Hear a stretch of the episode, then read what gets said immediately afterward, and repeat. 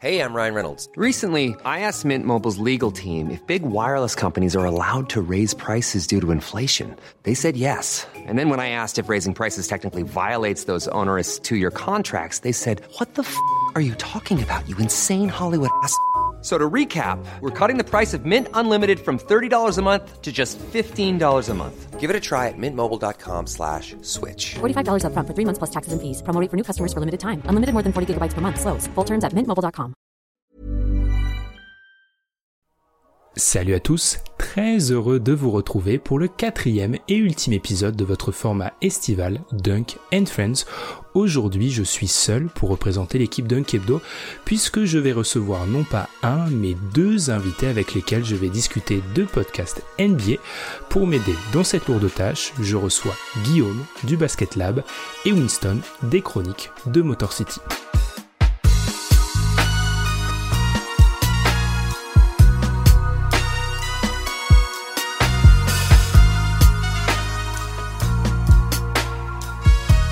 Deux invités, c'est une première dans l'histoire du podcast.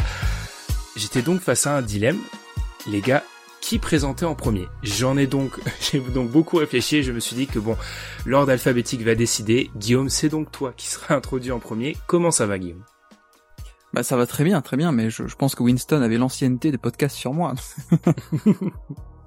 C'est vrai qu'il y avait, il y avait deux manières d'enchaîner ça. Donc, Winston, je suis désolé. Au, au jeu de l'ordre alphabétique, je pense que tu dois pas gagner très souvent. Winston, mais en tout cas, comment ça va Ça va, merci Ben, merci de l'invitation. Je perds à l'ordre alphabétique et je perds aussi l'ancienneté parce que même si j'étais là avant le Basket Lab, Guillaume était quand même là avant moi. C'est pas faux. eh bien, avant de continuer, on rappelle que toutes les informations, alors je serais très étonné que certains de nos auditeurs ne connaissent pas, ne connaissent ni le Basket Lab, ni les chroniques de Motor City, mais toutes les informations seront dans la description. Je vous ai volontairement, les gars, prononce, euh, présenté, je vais y arriver de manière extrêmement succincte, parce qu'en fait, l'idée d'aujourd'hui, c'est vraiment de faire découvrir nos podcasts, la manière dont on travaille, la manière dont on réfléchit nos émissions, la manière dont on les prépare, la manière aussi dont parfois on va s'adapter à certains sujets, les difficultés auxquelles on est confronté. Donc je vais vous laisser la chance de vous présenter et de présenter votre émission, votre podcast en, quelques mots ou en beaucoup plus. Je vais commencer, allez, je vais continuer avec toi Guillaume. Et est-ce que tu peux nous présenter le Basket Lab? Et mon petit doigt me dit qu'on parlera un peu de l'écho des parquets dans la présentation. oui, forcément, je pense. Euh, bah oui, le, Basket Lab, euh, qui, est, qui, est, un podcast que j'ai lancé il y a deux saisons, du coup maintenant, on est à la fin de la deuxième. En quelques mots, euh, c'est, le slogan que je répète euh, de manière un peu caricaturale à chaque fois, c'est le laboratoire du jeu. Donc c'est un peu un prétexte pour se dire, on, se prend un temps qui peut être variable, ce laps de temps, mais dans lequel on essaie un peu de réfléchir sur le jeu et donc à travers ce que moi je considère être les trois axes du, de l'analyse du jeu basket et donc notamment NBA, que sont la tactique, qu'est-ce qui se passe sur le terrain, le côté scouting, l'évaluation de joueurs et, euh, et les stats bien sûr parce qu'on peut pas faire on peut pas faire sans. Donc voilà, c'est un peu euh, c'est un peu un laboratoire de de fou puisque je suis un peu fou je pense où j'essaie de mélanger un peu les trois. Je pense que c'est un point commun de tout podcaster, la folie. Donc il y a, y a, pas de problème. du, du, coup, Winston, en quelques mots, comment tu peux nous présenter les chroniques de, de Motor City? Bah, les chroniques de Motor, de Motor City, c'est assez simple. En fait, c'est euh, uniquement et tout simplement l'histoire des, des trois Pistons. En fait, je, les Pistons, pour moi, c'est un des trucs qui m'a le plus plu quand je me suis intéressé à la franchise. C'est son historique. C'est avec peut-être les GDR, les Lakers, les Celtics et les Knicks, la franchise, une des franchises les plus importantes de toute la NBA, qui était la quasiment depuis le début. Et en fait, il y a énormément de choses à raconter, au-delà de ce qu'on connaît, peut-être les Bad Boys, évidemment, l'équipe de 2004, etc. Mais il y a beaucoup de choses à raconter avant et beaucoup de choses à raconter après. Et même là-dedans, à l'intérieur de ces passages-là, il y a beaucoup de petites histoires dans la grande. Et en fait, sur les chroniques, à chaque fois, je prends un sujet et puis je le tire dans tous les sens en étant au plus près du réel pour euh, raconter vraiment ce qui s'est passé et, euh, et euh, être fidèle à l'histoire de cette franchise. Eh bien voilà, vous l'aurez remarqué, il y a vraiment la volonté, on a voulu inviter aussi des podcasts qui sont très différents du nôtre. Hein. Et d'ailleurs, en ce sens, on salue l'équipe de l'analyste et du podcast Le Carton. On aurait dû, on était censé être quatre aujourd'hui, mais il y a eu des petits problèmes d'agenda, en tout cas, on les salue. Euh, je vais enchaîner avec pourquoi ce format, les gars? Parce que c'est très intéressant, il y a des formats très différents et je vais commencer par toi Winston parce que je vous l'ai dit en off. Moi, il y a deux questions qui m'intéressent aujourd'hui et la question c'est qui t'a inspiré Winston pour ce format-là? Parce que ça existe pas vraiment en basket en fait. Les, les chroniques historiques avant en France, avant que tu arrives, c'est le désert. Donc, qu'est-ce qui t'a inspiré? Comment ça, tu t'es motivé pour créer ce format-là? En fait, ceux qui s'en rappellent peut-être, euh, avant les chroniques de Motor City, j'avais ce qu'on ce qu'on appelle en gros un compte FR dédié aux Pistons où je racontais euh, plutôt le, la partie euh, actualité, euh, ce qui se passait dans la franchise, les échanges, les, les matchs, un peu de débat, un peu de d'analyse euh, nettement moins précis que notre ami Guillaume, mais quand même. Et, euh, et puis ça, ça a dû commencer aux alentours de 2013, je crois. C'était surtout un, ben je reprends l'exemple, l'argument de, de, Guillaume, c'était un peu un laboratoire pour moi dans ma tête pour un peu raconter des choses sur les réseaux sociaux, écrire un petit peu, etc. Et puis assez rapidement, été, je me suis heurté au, au côté actualité en fait. Euh, mmh. bah, des matchs de NBA, il y en a tous les deux jours. Et en fait, euh, moi, c'est pas du tout, évidemment, c'est un passe-temps, c'est pas mon activité principale.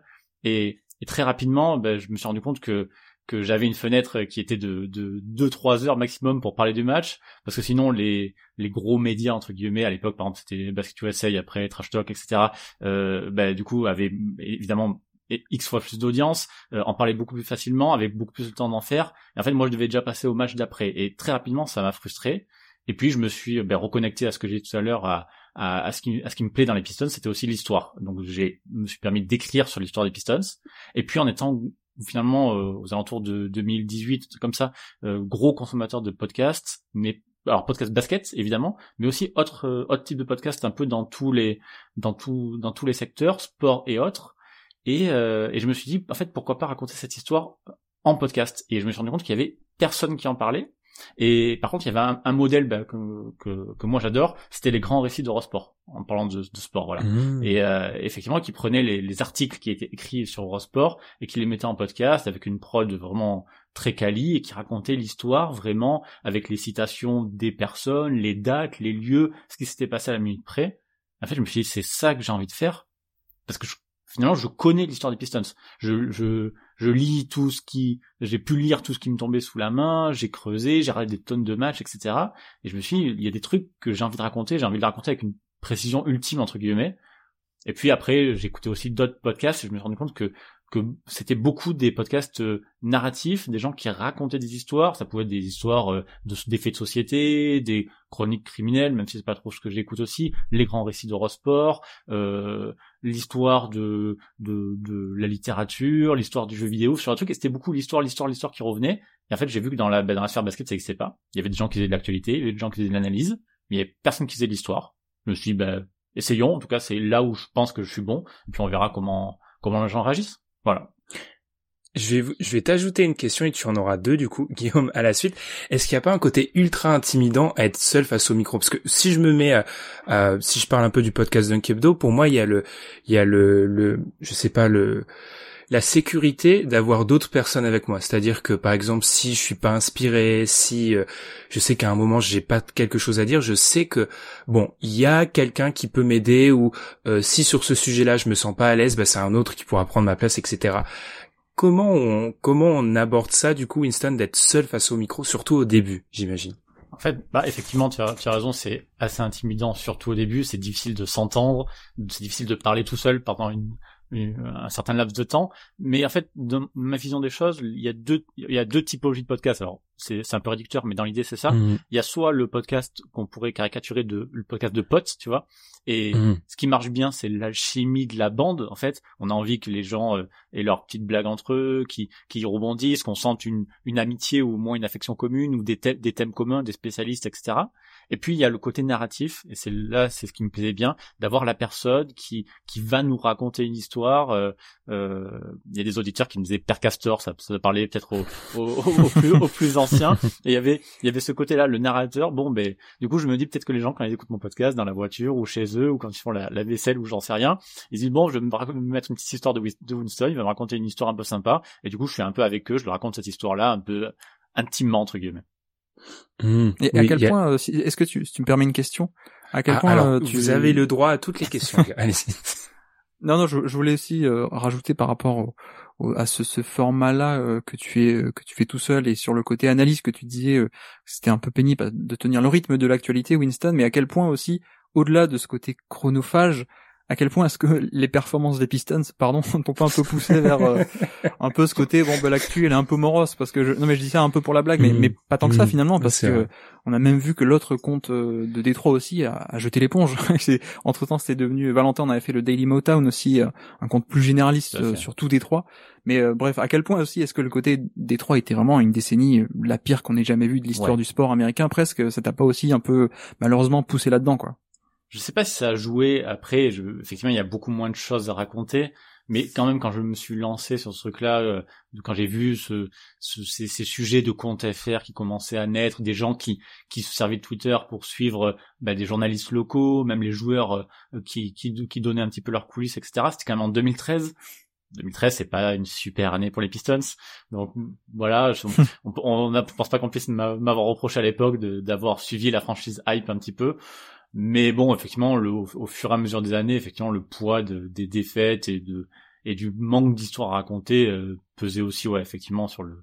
Mais c'est pas, Ouais. je pense pas que ce soit le, le, le côté le plus euh, le, le plus décisif. C'est vraiment euh, l'actu. Je m'en suis euh, débarrassé assez vite en me disant, euh, en fait, j'ai pas de plus-value à apporter parce que parce que je suis, je suis, je peux pas, je peux pas être assez rapide en fait pour ça. Enfin, euh, regarder les matchs, euh, euh, se, cou- se coucher à pas d'heure, se lever et enquiller un résumé, que ce soit sur Twitter ou sur un blog ou, enfin, c'est, enfin, c'est injouable et je, et je suis admiratif de ceux qui font ça. euh, alors, les pros, ok, mais je sais qu'il y en a qui le font sur leur temps plus ou moins perso et je suis admiratif parce que c'est, c'est beaucoup trop compliqué. Oui, t'as as aussi trouvé ta voix quoi finalement. C'est pas juste le fait que les Pistons c'était un peu un peu nul quoi. C'est aussi c'était ton truc de raconter ouais, des histoires. C'est vrai, ouais, c'était vraiment ce truc-là quand quand quand j'ai commencé à écrire sur l'histoire. Euh, je, me je me suis vraiment senti très à l'aise. Je me disais j'ai des choses à Mm. raconter. Et en fait, je me suis dit, par rapport à ce que j'écoutais, comme je disais justement, je me dis il faut que je raconte cette histoire-là euh, à la voix parce que c'est ce qui passe le mieux. Et quand j'ai commencé le podcast, Mm. je me suis dit, bon, c'est ça que c'est ça que j'aurais dû faire dès le début. C'est ça que je veux que je veux faire. J'ai beaucoup de choses à raconter. C'est un peu la limite d'expression de Twitter sur laquelle on, on- je pense on, personnellement moi je suis moins sur Twitter qu'avant et je pense qu'il y a une petite frustration qui peut naître aussi si t'es très investi dans l'histoire des Pistons, si c'est une franchise que tu avec laquelle tu vis vraiment, euh, le fait que sur Twitter alors débat déjà le débat est difficile première chose, deuxième chose euh, c'est difficile d'aller au fond des choses et d'attirer un public je pense aussi intéressé que sur un podcast euh, Ouais. narratif euh, ex- etc. Guillaume, tu as joué au présentateur, je te remets sur le grill du coup. Alors, pourquoi ce format? Qu'est-ce qui t'a inspiré, euh, etc. Euh, eh bien, c'est une très bonne question. Euh, je crois que pour comprendre comment est né le Basket Lab, il faut remonter malheureusement un peu longtemps avant. Euh, non, mais alors c'est vrai qu'à l'époque, nous, en, en- alors c'était quoi 2011 notre première tentative. On a raconté ça avec, avec l'écho des parcours. On a fait nos, nos 10 ans, donc janvier 2013, 2023. Mais pour vous faire la, version courte, on a essayé tout début du lancement de, de Basket Info, qui à l'époque était NBA Info. On a essayé 2011, 2012, ça a repris janvier 2013 donc. Et à la base, donc, c'était vraiment une émission euh, d'actu euh, tout à fait classique, relancée par euh, Antoine Durand, d'ailleurs, qui était un peu le, qui avait repris un peu le lead et qui lui voulait vraiment faire un truc euh, 45 minutes, euh, quatre sujets dans l'émission, un petit quiz à la fin, voilà, le truc euh, très très classique pour offrir une émission de radio euh, à, à Basket Info qui était un peu en train de, de naître. Et, et ensuite, Antoine a dû arrêter la présentation. Et du coup, on s'est retrouvé, on s'est retrouvé un peu les cancres entre, entre nous, quoi. Quand je dis les cancres, c'est, c'est avec moi et, et Nico euh, Stilbolin et, et Lucas qui étions un peu les consultants à qui on posait les questions et on s'est retrouvé plus que nous. Et on s'est dit euh, bon ben euh, le format 45 minutes une heure euh, on, s'en fiche. Et, et c'est à partir de là qu'on a un peu fait évoluer déjà ce format là l'écho des parquets euh, qui a ensuite évolué par la suite qu'on, même même au, au début nous-mêmes on, on gardait plusieurs sujets et tout ça mais même niveau format on se donnait pas autant de, de, de rigidité on va dire euh, là-dedans on, on disait ben en fait nous notre priorité c'est de, de dire ce qu'on a à dire. Après, après si c'est un peu long ben on fait un peu plus long. Si parfois c'est un peu plus court on fera un peu plus court. Mais la priorité c'est pas de rentrer dans un format c'était de dire voilà on a ça à raconter on va le raconter. Et c'est vrai que parfois ça prenait longtemps mais mais bref donc ce, ce- ce- à la base ça part quand même d'une émission un peu d'actu. Et moi quand j'ai créé le Basket Lab c'était pas du tout bon ça a coïncidé avec euh, l'écho des parquets qui a un peu euh, perdu en, rythme mais c'est pas du tout euh, c'est pas du tout lié. Euh, c'est c'est surtout qu'en fait moi je faisais des articles très très longs. Je notamment il y en j'en ai fait un sur Shabazz Mohamed qui était beaucoup, beaucoup trop long Un PDF. euh, Exactement, tellement je le, à la fin je le je faisais en PDF quoi. Et du coup je me suis dit bon mais là c'est pas possible quoi. C'est, je veux dire je fais un truc qui, me- qui me prend des heures et des heures. Alors moi j'adore hein, mais voilà, c'est peut-être dommage que je sorte ça dans la nature et que bon, il y a peut-être une poignée de personnes qui voient ça, mais c'est tellement peu digeste quoi. Et même moi, j'en ai conscience, j'ai pas la capacité moi-même de de faire un article plus digeste, mais je me dis bon, il faut que je trouve un moyen de de le présenter autrement peut-être. Et donc c'est pour ça que janvier 2021, je me suis dit bon ben, et si je l'enregistrais en, en podcast audio euh, Et donc ça, c'était janvier 2021. Et puis euh, ça a mis neuf mois en fait hein, pour que j'arrive à parler tout seul devant un micro. voilà un peu l'histoire. Et à la base, donc, je, comptais juste faire des, mes articles comme ça que je faisais. Euh, je faisais pas mal d'articles un peu longs, un peu un peu denses. Euh, j'en avais fait sur des stats aussi sur Malcolm Brogdon. Enfin là, j'en j'en faisais assez régulièrement. Et donc le but, c'était juste de dire, voilà, je vais les présenter de format audio en doublon de l'écrit comme ça. Si certains peuvent le consommer comme comme ça, en audio, sera peut-être plus digeste. Et en fait, il se trouve que ben voilà, la radio, j'ai toujours aimé ça. Euh, les podcasts aussi, ça faisait dix ans que j'en faisais. Et en fait, très naturellement, j'en suis arrivé à vouloir aussi traiter des sujets d'actu, euh, de, revenir un peu là-dessus. Alors pas actu complètement, c'est pas c'est pas ce que vous faites sur Dunk 2 ou autre, mais à traiter quand même de la saison et pas juste mes articles un peu théoriques parfois. Euh, c'est pas que parler de Shabazz Mohamed euh, il y a il y a sept ans quoi. donc euh, donc voilà, en fait je me suis mis à inviter des gens tout simplement, des gens que j'aimais bien, des gens qui qui parlaient bien basket et c'est comme ça que le basket là à la base c'était juste un podcast sans doute de temps en temps pour lire mon article, c'est devenu un vrai truc où je bah ouais en fait finalement j'en profite aussi pour parler de basket quoi. Mmh. Je, je, reviens vers toi juste pour ce point-là. Est-ce que toi aussi au début tu étais euh, tu t'es dit bon c'est quelque chose qu'on va faire euh, je, je, vais faire peut-être de manière occasionnelle ou est-ce que dès le début tu t'es imposé un rythme? Ouais, je me suis imposé un rythme de suite. Ah. Euh, parce que je me suis dit, il faut que je m'y tienne en fait. Et puis en plus, enfin, j'ai pris un jour, j'ai ouvert ma petite liste et puis j'ai noté tous les sujets sur lesquels je j'aurais envie de parler et j'ai essayé de faire un gros sujet, euh, un truc qui parlerait à tout le monde ou presque, et un sujet un peu plus euh, secret. Et du coup, je m'amusais à faire ça. Et puis j'ai rempli ma liste. À un moment, j'étais à, à 25, 25, 30, 30 lignes. J'ai fait bon, ok, du coup, j'ai 30 épisodes. Je me suis dit, je veux un par mois, c'est pas assez. Un par semaine, c'est trop. Donc je dis, je vais essayer d'en faire un tous les deux semaines. Mmh. Et j'ai tenu ce rythme pendant trois ans jusqu'à la la petite pause que j'ai faite de presque un mois et demi, un truc comme ça, euh, parce que je, parce que le temps me manquait. Mais dans l'idée, ouais, dès le début, je me suis je me suis forcé à me mettre un rythme parce que j'avais envie, justement dans cette idée de de narration, de retrouvailles avec les les potentiels auditeurs, je me suis dit voilà, j'ai envie que les gens se disent, euh, ceux qui accrochent au, truc, ah ok, c'est mardi toutes les deux semaines, euh, je pourrais écouter mon petit ma, ma, petite chronique parce que voilà, c'est aussi le, nom quand je réfléchis comme ça, c'est le côté chronique avoir le petit le petit morceau mhm. qui qui va qui va venir tous les mardis et deux semaines. Et je me suis dit pour les gens qui et puis quand j'ai vu au début ça a commencé à prendre, il y avait des gens qui qui appréciaient ce que je faisais. Je me suis dit au moins pour eux, euh, ils méritent d'avoir une régularité dans le dans le truc. Hmm. À, ce niveau-là, si je parle un peu de Dunk Hebdo, à ce niveau-là, nous, dès le début, je pense qu'il y a eu cette volonté. Alors c'est différent encore une fois, parce qu'on est un groupe, vous êtes, vous, euh, vous assurez chacun le podcast de manière individuelle, mais il y avait vraiment la volonté, de, ouais, de de créer un rendez-vous avec les gens. Alors euh, jamais j'aurais imaginé que sept ans après on soit encore euh, une fois par semaine voire plus. Hein. La folie est, partagée du coup Guillaume, mais euh, à, à, ce niveau-là, je pense qu'aussi ouais de notre côté on s'est imposé un rythme. Du coup, c'est à quel moment Guillaume que tu t'es dit ah je vais peut-être le faire de manière plus régulière et je vais peut-être m'investir pas pleinement dedans, mais ça va peut-être pas être juste aléatoire la manière dont je vais sortir les baskets là. Euh, bah c'est vrai qu'au début, j'avais un peu, j'avais une petite liste de sujets sous la main, mais je te dis, le, mon premier numéro sur Luka Doncic, euh, j'avais mis euh, littéralement neuf mois à le faire. Quoi. Euh, je, je, je, au début, j'étais allé sans script, et donc la première fois, t'allumes le micro, t'es devant euh, trois notes et trois stats, et tu te dis, eh, comment on fait quoi? Je sais pas parler.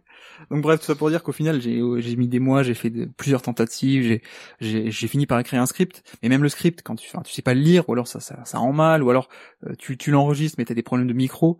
Euh, enfin voilà, c'est bref, tu le fais dix fois, ou alors tu l'enregistres dans une pièce où il y a, y a, de l'écho. Enfin bref, ça, ça a mis tellement de temps que je, au début quand je l'ai lancé, c'était vraiment, je te dis, ce truc de, de, une, une, fois de temps en temps mon gros article.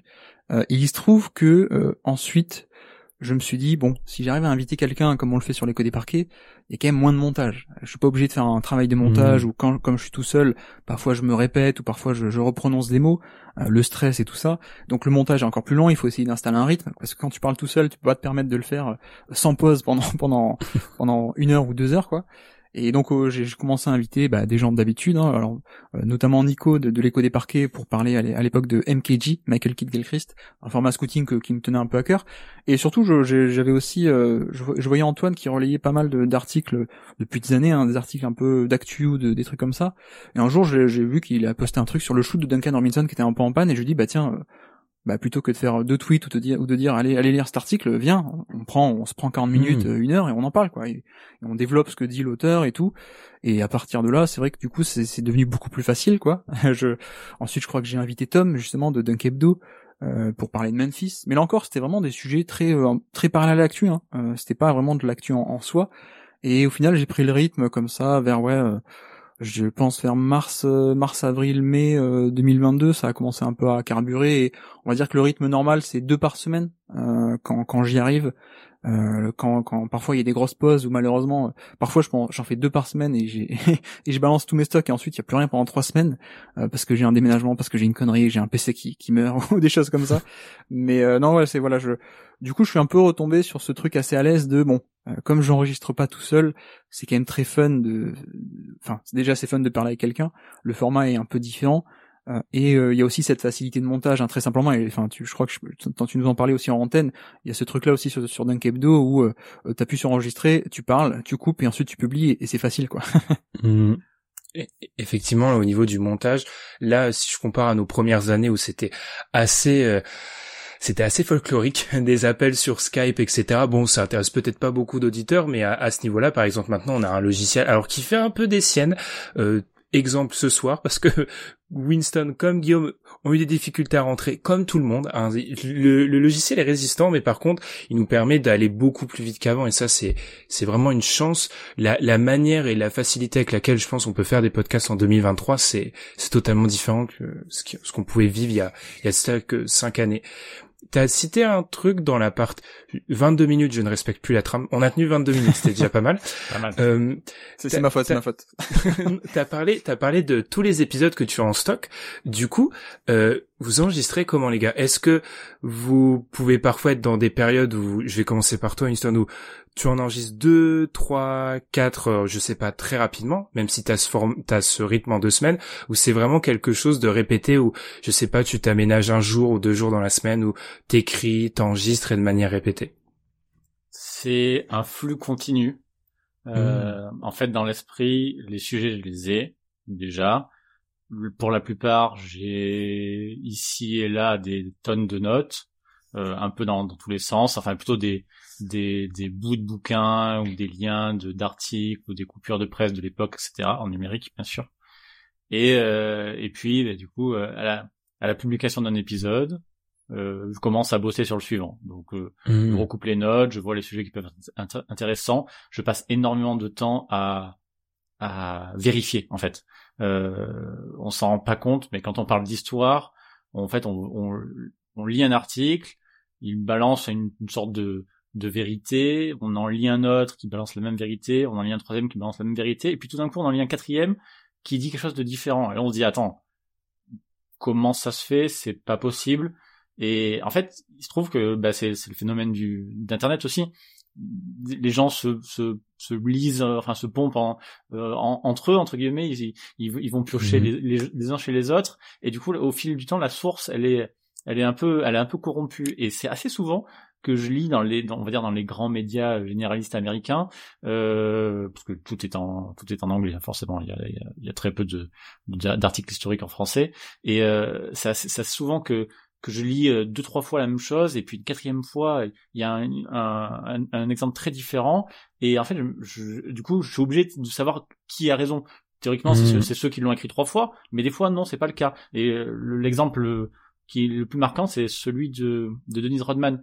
Euh, j'ai fait un épisode où, euh, où pour raconter la fin de l'histoire entre les, les, les euh, Pistons et Denise Rodman, euh, sa fameuse presque tentative de suicide où il était au, bout du bout, au bout de sa vie avec un flingue dans sa voiture.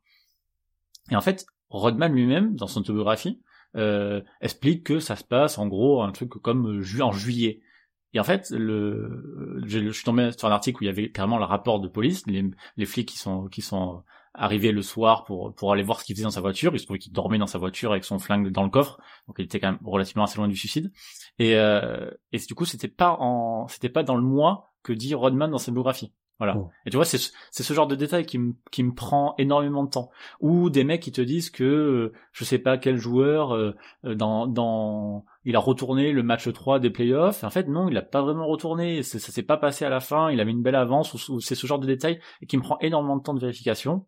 Et donc une- Surtout que toi, tu peux pas te permettre de, enfin, tu fais un vrai travail d'historien, quoi. Donc, tu peux pas te, te permettre d'être un peu vague comme nous. Mmh. Par exemple, si on ça. veut donner notre avis sur un sujet, bon, bon, on, donne- on donne notre avis, on le connaît, et puis c'est que notre avis. Toi, tu fais quand même un vrai travail de recherche, et tu peux, enfin là, t'es dans le, le, le factuel, quoi, et dans l'historique. donc Exactement, Tu peux pas te permettre des, des largesses, quoi. Là, très très récemment, der- la, der- le- la dernière chronique sur Ken Benson, il se bat avec euh, il se bat avec Jabber au bout de deux minutes de jeu. Bon, ben je suis assez assez pointilleux pour vérifier si c'était vraiment au bout de deux minutes de jeu. Et puis, euh, du coup, l'histoire c'est euh, c'est euh, ils reviennent en défense et puis euh, Benson donne un coup de coude à, Ja- à Jabbar et Jabbar lui revient, lui met un coup dans la gueule et puis après ils se battent. Bon, enfin, dans l'esprit c'est ça. Et sauf que du coup, j'ai regardé un peu les témoignages de chacun et il y a un passif en fait. Il y a avant, il y a eu deux minutes de jeu mais il y a eu le temps, de, je suis allé voir la feuille de match, donc il y a eu le temps d'avoir trois tirs, et du coup Benson a pris un rebond offensif, il se trouve en fait qu'il a pris un rebond offensif sur la tête de Karim, et c'est là où Karim lui aurait mis une poussette ou un truc comme ça, et du coup c'est pour ça que sur le retour ils se sont, ils sont donné des coups de coude et ils sont battus. Voilà. Et ça personne, enfin en tout cas, le- tous les articles que j'ai trouvés n'en parlent jamais. C'est juste l'histoire de euh, Benson et Karim sont au contact, Benson lui donne un coup de coude et puis ils se battent. Voilà, c'est tout. Et en fait, je me dis, mais oui, mais pourquoi il s'est passé Il y a eu deux minutes de jeu avant, bon, c'est pas, pas beaucoup, mais je vois sur la feuille de match qu'il y a eu trois tirs plus un rebond offensif, donc ça veut dire que c'est déjà passé quelque chose. Et ce- c'est ce genre de précision et de, de, de trucs pointus que j'essaye de chercher qui me prend énormément de temps. Et donc pour recoller à ta question initiale, ça, ça me prend énormément de temps, euh, parce que les notes, je les ai, c'est la vérification des notes, ensuite c'est l'écriture, alors pas l'écriture du, script mot pour mot, mais la grande trame, l'enregistrement, et puis le montage. Et puis ben, on arrive déjà au mardi, c'est le moment de poster. En, en gros, c'est un- c'est un- c'est une sorte de flux tendu. Et combien Alors, je sais que c'est la question. euh, moi, ça m'énerve quand on me pose cette question, même dans, ma vie privée, parce qu'on me dit combien de temps pour préparer? Je fais, mais je sais pas. Ça fait, ça dépend à chaque fois. Mais combien tu tu tu totaliserais combien des d'heures pour préparer? Je sais, enfin, je sais pas. Honnêtement, je je publie un épisode le mardi. Je pense le mercredi, le jeudi, je j'oublie un peu. Je regarde comment ça ça s'est passé. Et puis dès le vendredi et le week-end, euh, j'écris, j'écris. Euh, le reste de la semaine un petit peu aussi. Et puis après. euh, après le, week-end, le week-end d'avant, voire le vendredi d'avant, c'est le, c'est l'heure de l'enregistrement. Ça prend une bonne heure, des fois même même deux heures quand c'est des sujets un petit peu compliqués. Le montage, ça prend tant de temps. Ré- ré- rédiger la description du podcast, trouver les liens, etc. Faire la faire la petite euh, la petite vignette, même si c'est pas trop compliqué. Franchement, c'est c'est du boulot. Je pense que je sais pas, 4, 5, 6 heures des fois pour un épisode. Je Hmm. pense. Hein. Si je compte enregistrement, montage et recherche. Guillaume, même question sur le sto. C'est très intéressant parce que du coup, tu as des invités. Euh, par exemple, contrairement à nous, où nous, on a, on a l'équipe. Alors, avec les difficultés parfois de d'organisation, je suis désolé, les gars, de, de le dire, euh, de le dire dans le podcast, mais avec les, difficultés pour que on, de tous se retrouver au même moment. Mais est-ce que tu es aussi en flux tendu ou est-ce que parfois t'as des, tu l'as un petit peu sous-entendu il y a deux trois minutes, t'es dans des grosses périodes de rush parfois? Euh, je sais qu'il y a une fois, malheureusement, je crois que c'était en juin l'an dernier, j'avais euh, de publier, hein, de publier trois ou quatre épisodes d'avance. Euh, c'était c'était une anomalie. c'était une anomalie bah, parce qu'en plus dedans il y avait des parfois des petits formats courts, des vrais formats courts en plus, de 20 20 25 minutes quoi. Euh, mais c'est vrai que sinon euh, comme je te dis le, le le fait de faire ça tout seul, ça entraîne un, un travail de montage qui est un peu un peu long et euh, donc il y a cette béquille des invités mais euh, non du coup c'est en général je suis je suis pas enfin comment dire je sais pas comment tu définis flux tendu mais j'ai pas non plus quatre épisodes en avance. Quand je publie euh, voilà si je publie le numéro 100 j'ai pas le 105 ou 108 déjà enregistré quoi. C'est plutôt c'est plutôt je publie le 100 j'ai peut-être le 101 sous la main et j'ai peut-être le l'enregistrement programmé pour le 102 Hmm. euh, avec quelqu'un déjà voire même avec le un- pareil un enregistrement on s'est fixé une date pour le 103 avec quelqu'un d'autre. Mais euh, mais non. Et après moi ce que ce que ce que ce qui me sauve bien aussi c'est que je fais des je fais un peu des séries de, de podcasts euh, sur tel ou tel thème. Et ça c'est vrai que bah, au niveau de ligne éditoriale je sais pas si tu voulais arriver là-dessus mais ça ça me c'est c'est aussi une manière de traiter un sujet plus vaste de avec euh, en déclinant. Et là-dessus c'est vrai que quand tu dis à quelqu'un viens participer à une série euh, soit faire un top 100 soit faire un truc euh, des, des stats de la saison ou des trucs comme ça ben voilà c'est peut-être aussi un peu plus simple pour prendre des rendez-vous parce que tu demandes aussi à des gens qui s'y connaissent un peu plus sur telle franchise ou telle franchise donc voilà, je, pense que j'ai très rarement pris des, des, des, gens qui me disaient non, euh, non j'ai pas envie ou non ça me ça, ça, me dit pas ou parfois j'ai des noms j'ai pas le temps donc on verra d'ici quelques semaines. Mais euh, sinon non, la prise de rendez-vous est assez simple et du coup on va dire que euh, si si je fais l'enregistrement euh, le lundi soir, si vraiment c'est urgence, deux jours après ça peut être publié quoi. Mmh. C'est là où... par contre, pardon, je me permets J'aimerais bien connaître le l'organisation de Guillaume parce qu'en fait je bon j'écoute euh, globalement tous les épisodes du Basket Lab euh, je peine je sais pas comment tu fais. je peine justement je peine à tous les écouter même quand même quand les autres podcasts que j'écoute sont un peu moins productifs. Donc je me dis comment tu arrives toi à faire déjà pour tous les enregistrer les enregistrer avec des invités donc faut coordonner tout ça. Et en fait je me je, je enfin je pense savoir que tu es aussi un, un gros consommateur de de tous les autres supports. Tu regardes des, tu regardes les matchs du basket de quasiment peut-être toutes les équipes. Moi, je regarde, par moi, pour mon cas personnel, je regarde quasiment plus que les Pistons parce que je manque, je manque de temps. Je sais que t'es es aussi pas mal actif dans, dans la communauté. Tu vas voir les Twitch des uns et des autres ou les ou les vidéos YouTube. Je me dis comment t'arrives à caser tout ça dans ton planning en fait? Euh, bah alors pendant la saison, les matchs en fait c'est euh, ça c'est une technique que j'ai depuis pas mal d'années. Hein. C'est euh, pour avoir une vie normale à côté, une vraie vie. Bah du coup tu te lèves à 5 heures du matin et tu regardes les matchs entre 5 et 7 du coup, euh, voire un peu avant maintenant. Euh, maintenant qu'il y a de la progéniture qui peut se lever tôt aussi. Mais donc là, le, regarder les matchs c'est plutôt là. Et enregistrer du coup c'est vrai que bah, c'est plutôt le soir aussi quoi. C'est plutôt euh, le soir à 21h. Euh, donc ce qui fait que parfois pendant la saison ça peut mal se goupiller parce que si tu enregistres de 21h à 23h ou quand c'est euh, certains habitués du, du, basket lab jusqu'à minuit, minuit et demi, bah du coup c'est plus dur de se lever le, lendemain pour regarder le match. Mais euh, non voilà, c'est un peu aux deux extrêmes de la journée où, il y a le temps libre quoi forcément. Euh, donc il y a ce côté-là. Après pour le côté, oui c'est vrai que moi j'aime bien consommer, je consomme assez facilement le, contenu des autres. donc ça il y a pas de problème. Bon, tu vois par exemple tu parles de Twitch, c'est surtout les Twitch de Q Basket. En l'occurrence, ils en font une euh, toutes les euh, 50 53 euh, du mois, donc ça va. Je, je tiens le rythme là aussi. mais euh, non, non, mais c'est il y a, ce côté aussi en plus où j'ai réussi à maintenant à construire un peu comment dire une rotation principale du basket lab où j'ai j'ai pas mal de monde sur lequel je sais que je peux compter, sur je sais sur quel sujet ils peuvent ils peuvent parler, ils sont compétents. Euh, j'en ai, je sais, ils peuvent parler de, de, de, de, tactique pure et dure. Il y en a, ils aiment bien les stats. Il y en a, je peux les faire parler sur telle ou telle franchise. Bah, tu vois, tu vois Tom de Dunkep 2, par exemple, je sais que Grizzlies, bah, je l'appelle lui, il y a pas de problème. Euh, je sais que j'ai Rafa aussi qui parle de, des Timberwolves, qui tient le compte, mais qui est aussi très généraliste, d'ailleurs comme Tom. Enfin bref, je, je, peux, je peux en citer plein. Mais c'est vrai qu'il y a, j'ai aussi réussi à, à, construire un peu cette rotation qui est pas du tout officielle. Hein. C'est juste moi dans ma tête. Euh, c'est des gens que j'aime bien et que je trouve compétents pour parler, donc je fais appel à eux et ce qui permet, ce qui permet d'avoir comme ça une, une, grande fréquence de podcast sans demander toujours même personne. Euh, c'est ça que si je, tu vois, le sur l'écho des parquets, je reviens à ça encore une fois, désolé, mais euh, au début on avait ce, ce côté, c'est un truc une fois par semaine, on était euh, tous les tous les trois, tous les quatre. Ensuite c'est devenu plutôt qu'une fois par semaine, c'est on va parler de tel sujet, mais du coup parfois il y avait il y avait des semaines d'écart. Euh, et, et, voilà, on avait on était un collectif, mais du coup on avait toujours les trois ou les quatre en même temps, quoi. Là, c'est vrai que du coup, je peux permettre, tu vois, à Antoine, je, je le fais venir euh, pour tel ou tel sujet, mais parfois il peut y avoir un mois d'écart ou un mois et demi d'écart ou parfois deux mois. Euh, pareil pour Rafa, pareil, pour Tom, euh, pareil pour Jérémy depuis basket, etc. Donc pour eux, c'est pas une surcharge de travail. Et pour moi en plus c'est du plaisir parce que c'est par les baskets le soir, le soir à 21h. Donc c'est, j'avoue que j'arrive plutôt bien à m'organiser comme ça. Et l'intersaison c'est cool parce que tu peux te lever un peu plus tard et tu manques pas les matchs quoi. Mais c'est très intéressant sur cette notion-là, c'est que si je, je compare un peu à, à nous, euh, en l'occurrence, on n'a jamais d'avance à, ce niveau-là. Alors, les playoffs 2023 sont une exception parce qu'en fait, sachant qu'on avait lancé un format où on venait sur, on revenait sur le destin des équipes éliminées, euh, il est arrivé un moment où j'étais choqué après six ans d'émission, on avait euh, deux épisodes, voire trois épisodes d'avance, qui en fait a créé un autre effet, c'est le stress vis-à-vis d'un événement qui pourrait se passer entre le moment de l'enregistrement et le moment de publication. On a serré les fesses sur certaines embauches de coach parce que ça aurait pu changer certains destins de franchise. Donc c'est vrai qu'à ce niveau-là, avoir, euh, je pense qu'avoir ta rotation, c'est intéressant pour euh, pas non plus devoir toujours rechercher les gens parce que ça aussi j'imagine que ça prend beaucoup de temps. Et deuxième chose par Mais rapport surtout aussi ah, vas-y non, vas-y excuse-moi. vas-y. Non non j'allais juste rajouter aussi que justement c'est moi la difficulté que je n'ai pas par rapport à vous c'est que je fais pas de l'actu actu. Et Winston aussi d'ailleurs il fait il fait des histoires.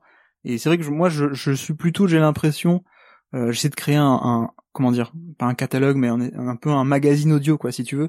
Mhm. donc c'est vrai que quand je fais un enregistrement qui parfois euh, traîne deux semaines sur mon PC, c'est euh, je sais pas moi sur les euh, un tel classement des meilleurs jeunes ou des stats en particulier, ça périme pas quoi. Donc c'est c'est c'est mon avantage aussi par rapport à vous où comme tu dis quand tu fais un post-mortem euh, des Bucks et que tu te dis aïe aïe aïe, on n'a pas parlé du nouveau coach, est-ce qu'ils vont embaucher un Mhm. nouveau coach?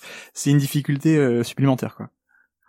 Mm. Ah, complètement. C'est pour ça aussi que on ne peut pas. C'est une réflexion qu'on a beaucoup eue de notre côté. Je sais que j'ai essayé de pousser ça il y a quelques au début de cette saison, euh, honnêtement, euh, par rapport à l'idée de prévoir plus en avance les sujets. Et euh, la plupart de l'équipe m'a raisonné en disant que bah vu notre format, même si on essaye de pas être vraiment un podcast périmé au bout de 48 heures, tu ne peux pas être complètement dans la prévision à un mois d'un sujet parce que tu es obligé de réagir à ce qui se passe. Donc euh, il y a il y a une certaine limite.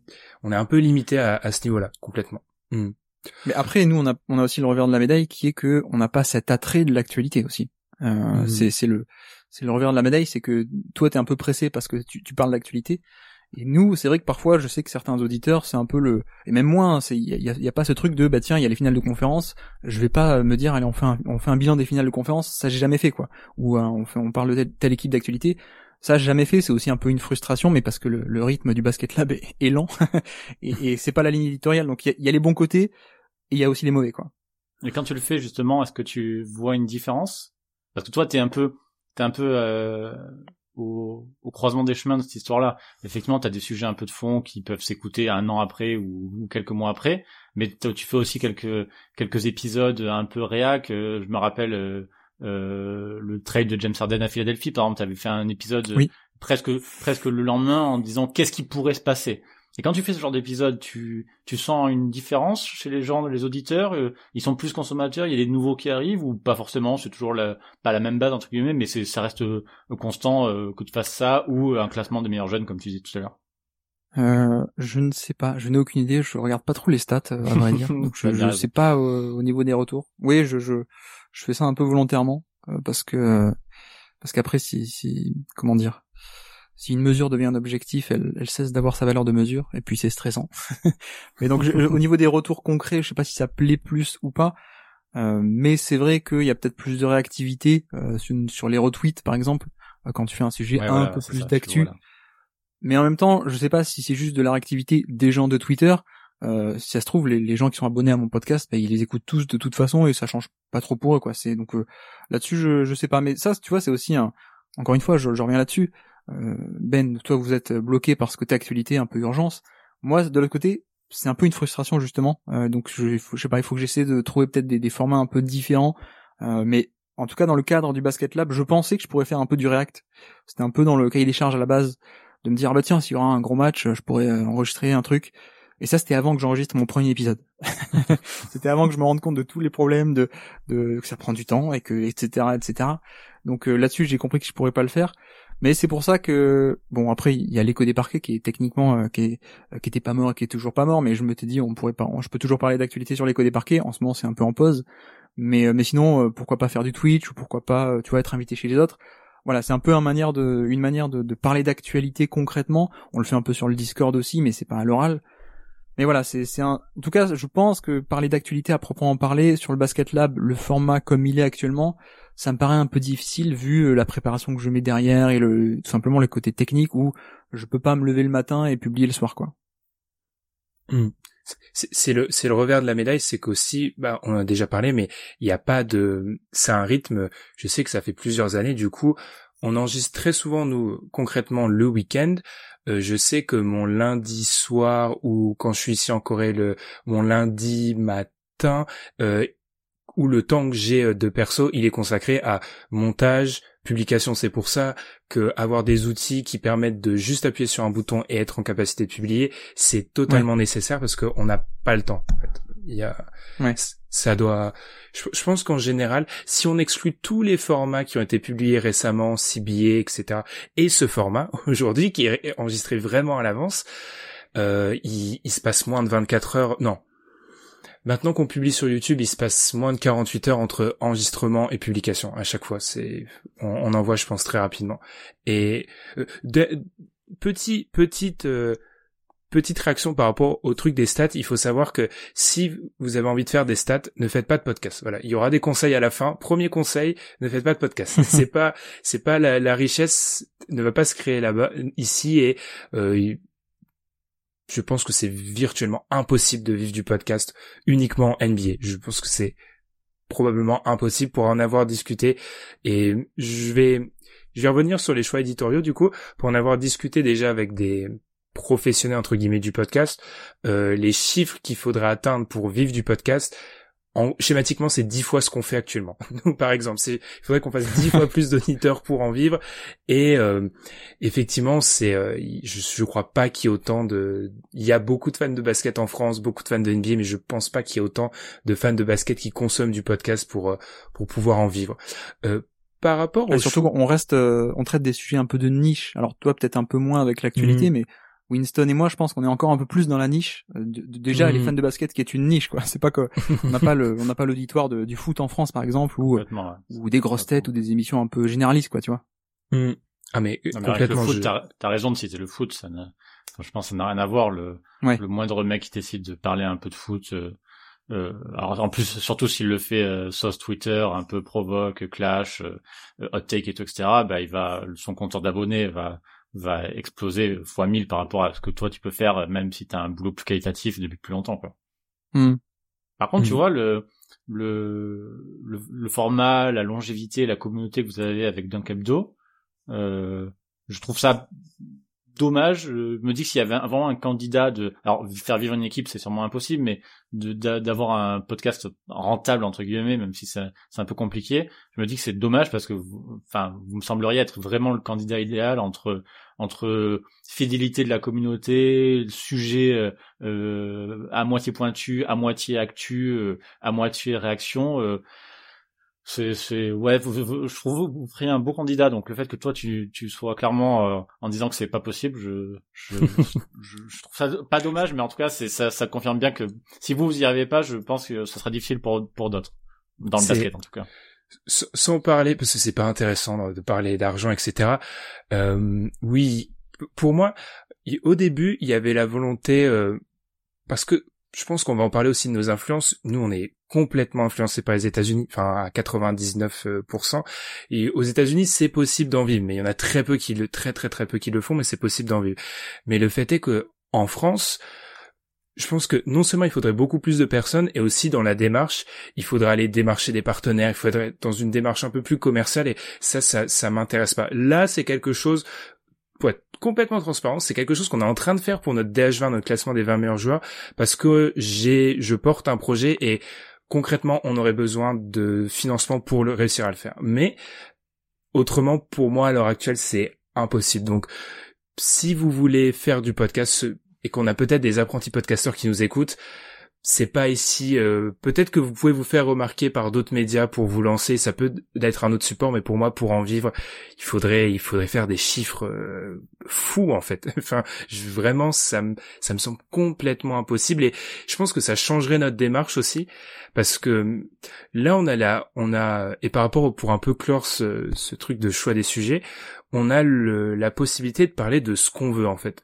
Là où on a quand même la volonté de faire à mi-chemin entre l'actualité et quand même quelque chose qui est pas totalement périmé assez rapidement, ça nous donne la possibilité de vraiment choisir les sujets qu'on veut. On a une liste, euh, on a un Excel où on a une liste de sujets qui seront peut-être abordés. Mais s'il y avait cette logique commerciale, je sais qu'au bout d'un moment, on serait, euh, on parlerait des Lakers, des Celtics, euh, de LeBron, euh, de KD, euh, et on, on serait, on serait dans une éma- démarche totalement différente et je sais pas si je veux ça vraiment. Enfin, pour moi, c'est acté que c'est un, c'est un hobby, tu vois, complètement. Et sans transition, connaissez-vous NordVPN, chers auditeurs exact. Et on a, Non je- mais je, je- je, plaisante, mais euh, c'est vrai que tu vois la différence, c'est que les États-Unis, bah, ils sont 300 millions, euh, Mhm. voire plus. Donc le marché de base, même si encore une fois, c'est une niche qui, qui concerne 2% des fans, mais le 2% de 300 millions, euh, c'est mieux que 2% de, de nous, euh, 65 ou 70 millions euh, d'habitants. Et de l'autre côté, donc ça c'est pour le côté population basket, mais comme dit aussi Winston sur le foot, par contre, même à l'échelle de la France, tu peux en vivre. Euh, moi, je pense notamment aux, aux mecs de, de, de Vue du Banc, euh, Coparena, qui ont Ouais. créé un média euh, payant qui a un ou deux ou trois euros, je sais plus par mois, qui largement vaut le coup. Euh, eux, ils arrivent à, à en vivre comme ça parce qu'il y a eux, il y a, il y a, il y a la comment dire, il y a la, il y a le, il y a assez de, de gens dans la cible en fait. Euh, ou alors Mhm. via des aussi à une époque ils faisaient aussi des des comment dire des partenariats avec euh, avec euh, des sites de, de Paris par exemple pour pour vivre un peu de ce juste du podcast du jeu qui est vraiment un truc de niche et voilà c'est vrai que ça je pense qu'on nous on n'a pas du tout la même force de frappe parce qu'on est vraiment dans de la niche euh, niche de chez niche quoi. Mais ça c'est comme tu dis faut faut pas se lancer euh, avec comme objectif l'argent. C'est vraiment enfin je sais pas je pense que vous c'est pareil mais on s'est lancé parce qu'on voulait en parler en fait. On voulait parler Mhm. basket. Et c'est un peu que ça qui nous anime parce que sinon on, on irait faire autre chose quoi. Sachant qu'en plus de notre côté, on en a, on avait fait des tweets sur ça il y a quelques semaines. Euh, on a aussi, sachant que, en fait, le, le fait d'avoir complètement intégré que c'était un, c'était un loisir et qu'on n'allait pas en vivre, ça vous permet de faire des choix. Par exemple, on travaille pas avec les sites de Paris. C'est eux qui donnent le plus d'argent. Alors, je vais pas donner des Ouais. chiffres, mais en gros, si vous, vous si t'es podcasteur sport, t'es très vite contacté par des sites de Paris et c'est eux qui donnent le plus d'argent. Mais nous, en fait, c'est une espèce de démarche. euh, et là, je suis très content que dans l'équipe, on parle d'une seule voix. Personne ne veut travailler avec les sites de Paris. Donc, euh, tout simplement, quand tu retires, parce que observez bien que ça soit dans le foot ou même dans le basket, pour certains autres gros médias, la plupart du temps, les sponsors sont des sites de Paris en fait. Donc, en gros, tu te coupes une partie des potentiels sponsors, mais ce côté-là, nous, euh, on a vraiment la volonté de travailler qu'avec quand il y a du sponsoring, de travailler avec des gens quoi. En fait, c'est une démarche par rapport à l'auditeur, je pense. C'est l'authenticité, aussi le, le côté confiance. Tu parlais de construire une communauté, Winston. Je pense qu'il y a aussi le côté. euh, moi, je me dis toujours que les gens nous accordent du temps et je me sens un peu redevable vis-à-vis de ça. Et je je peux pas. euh, euh, je- les paris sportifs c'est dangereux par euh, par essence, donc je peux pas faire la promotion de ça. Enfin, éthiquement, j'aurais un énorme problème si je venais à le faire. ouais et, Et puis il y a aussi le côté ah parce que moi vas-y vas-y, Winston vas-y Non, non, je- juste pour rebondir, euh, ce que tu disais tout à l'heure aussi, si si si vous décidiez de de d'essayer de vivre de ça, ben tu te retrouverais très vite à parler de des mêmes sujets, des des, des sujets dont tout le monde parle en fait. Et Mhm. je pense que le, le revers de ce truc-là, c'est que ça ressemblerait plus à Dunk Hebdo et puis finalement votre votre communauté Oui. qui vous aime pour ce que vous faites, euh, il finirait par vous par euh, un peu vous abandonner parce que vous vous seriez euh, renié vous-même entre guillemets. Donc euh, ça ça ne- ça n'aurait pas marché effectivement.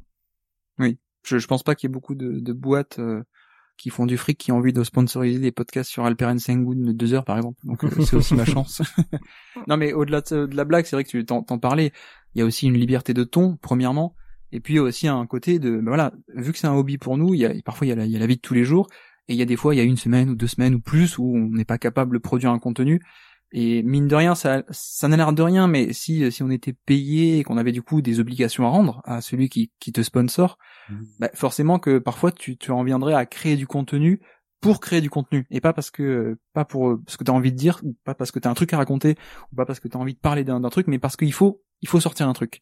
Et c'est ça n'a l'air de rien, mais c'est vraiment une, une démarche qui euh, qui est qui est assez différente et qui je pense ne donne pas les mêmes résultats que quand juste tu dis non, il faut absolument que je parle de ça. Allez, euh, prenons trois heures, on parle de Jordan Poole. Voilà, c'est c'est pas du tout la- le même le, le même résultat final, je pense, quand t'as une motivation qui est simplement euh, le goût de parler, le goût du basket, etc. Plutôt que, ben non, il faut que je crée du contenu parce que j'ai le contrat, quoi. Mais tu vois, sur le même, sur la même thématique, euh, au-delà de, au-delà de l'argent, d'essayer d'en vivre, etc.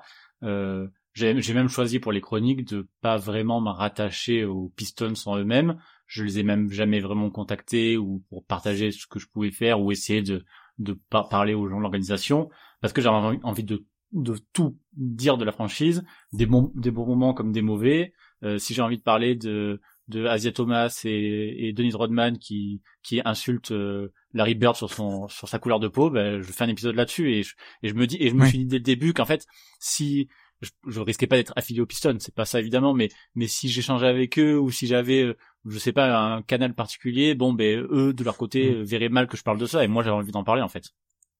Ouais. C'est complètement compréhensible. On a eu la chance pour la saison 2021-2022 d'être contacté par la NBA pour euh, faire le sponsoring pour le League Pass. Et moi, je sais que c'est un truc qui m'obsède. La première question a été est-ce que j'ai le droit de faire ce que je veux en fait? Enfin, pour euh, est-ce qu'on a la totale liberté sur le choix des sujets, etc. Et là où j'ai été plutôt surpris, alors même si on n'a pas le droit de tout dire de la manière dont ça se passe avec la NBA, ils nous ont même pas plus ou moins, on a fait ce qu'on voulait. Et ça, c'est aussi une volonté au niveau des sponsors.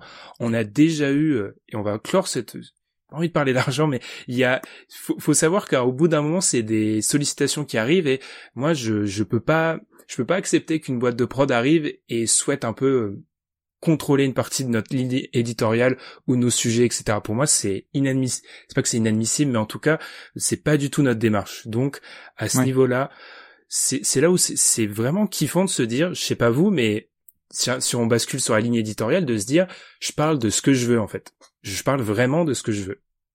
Oui, tout à fait.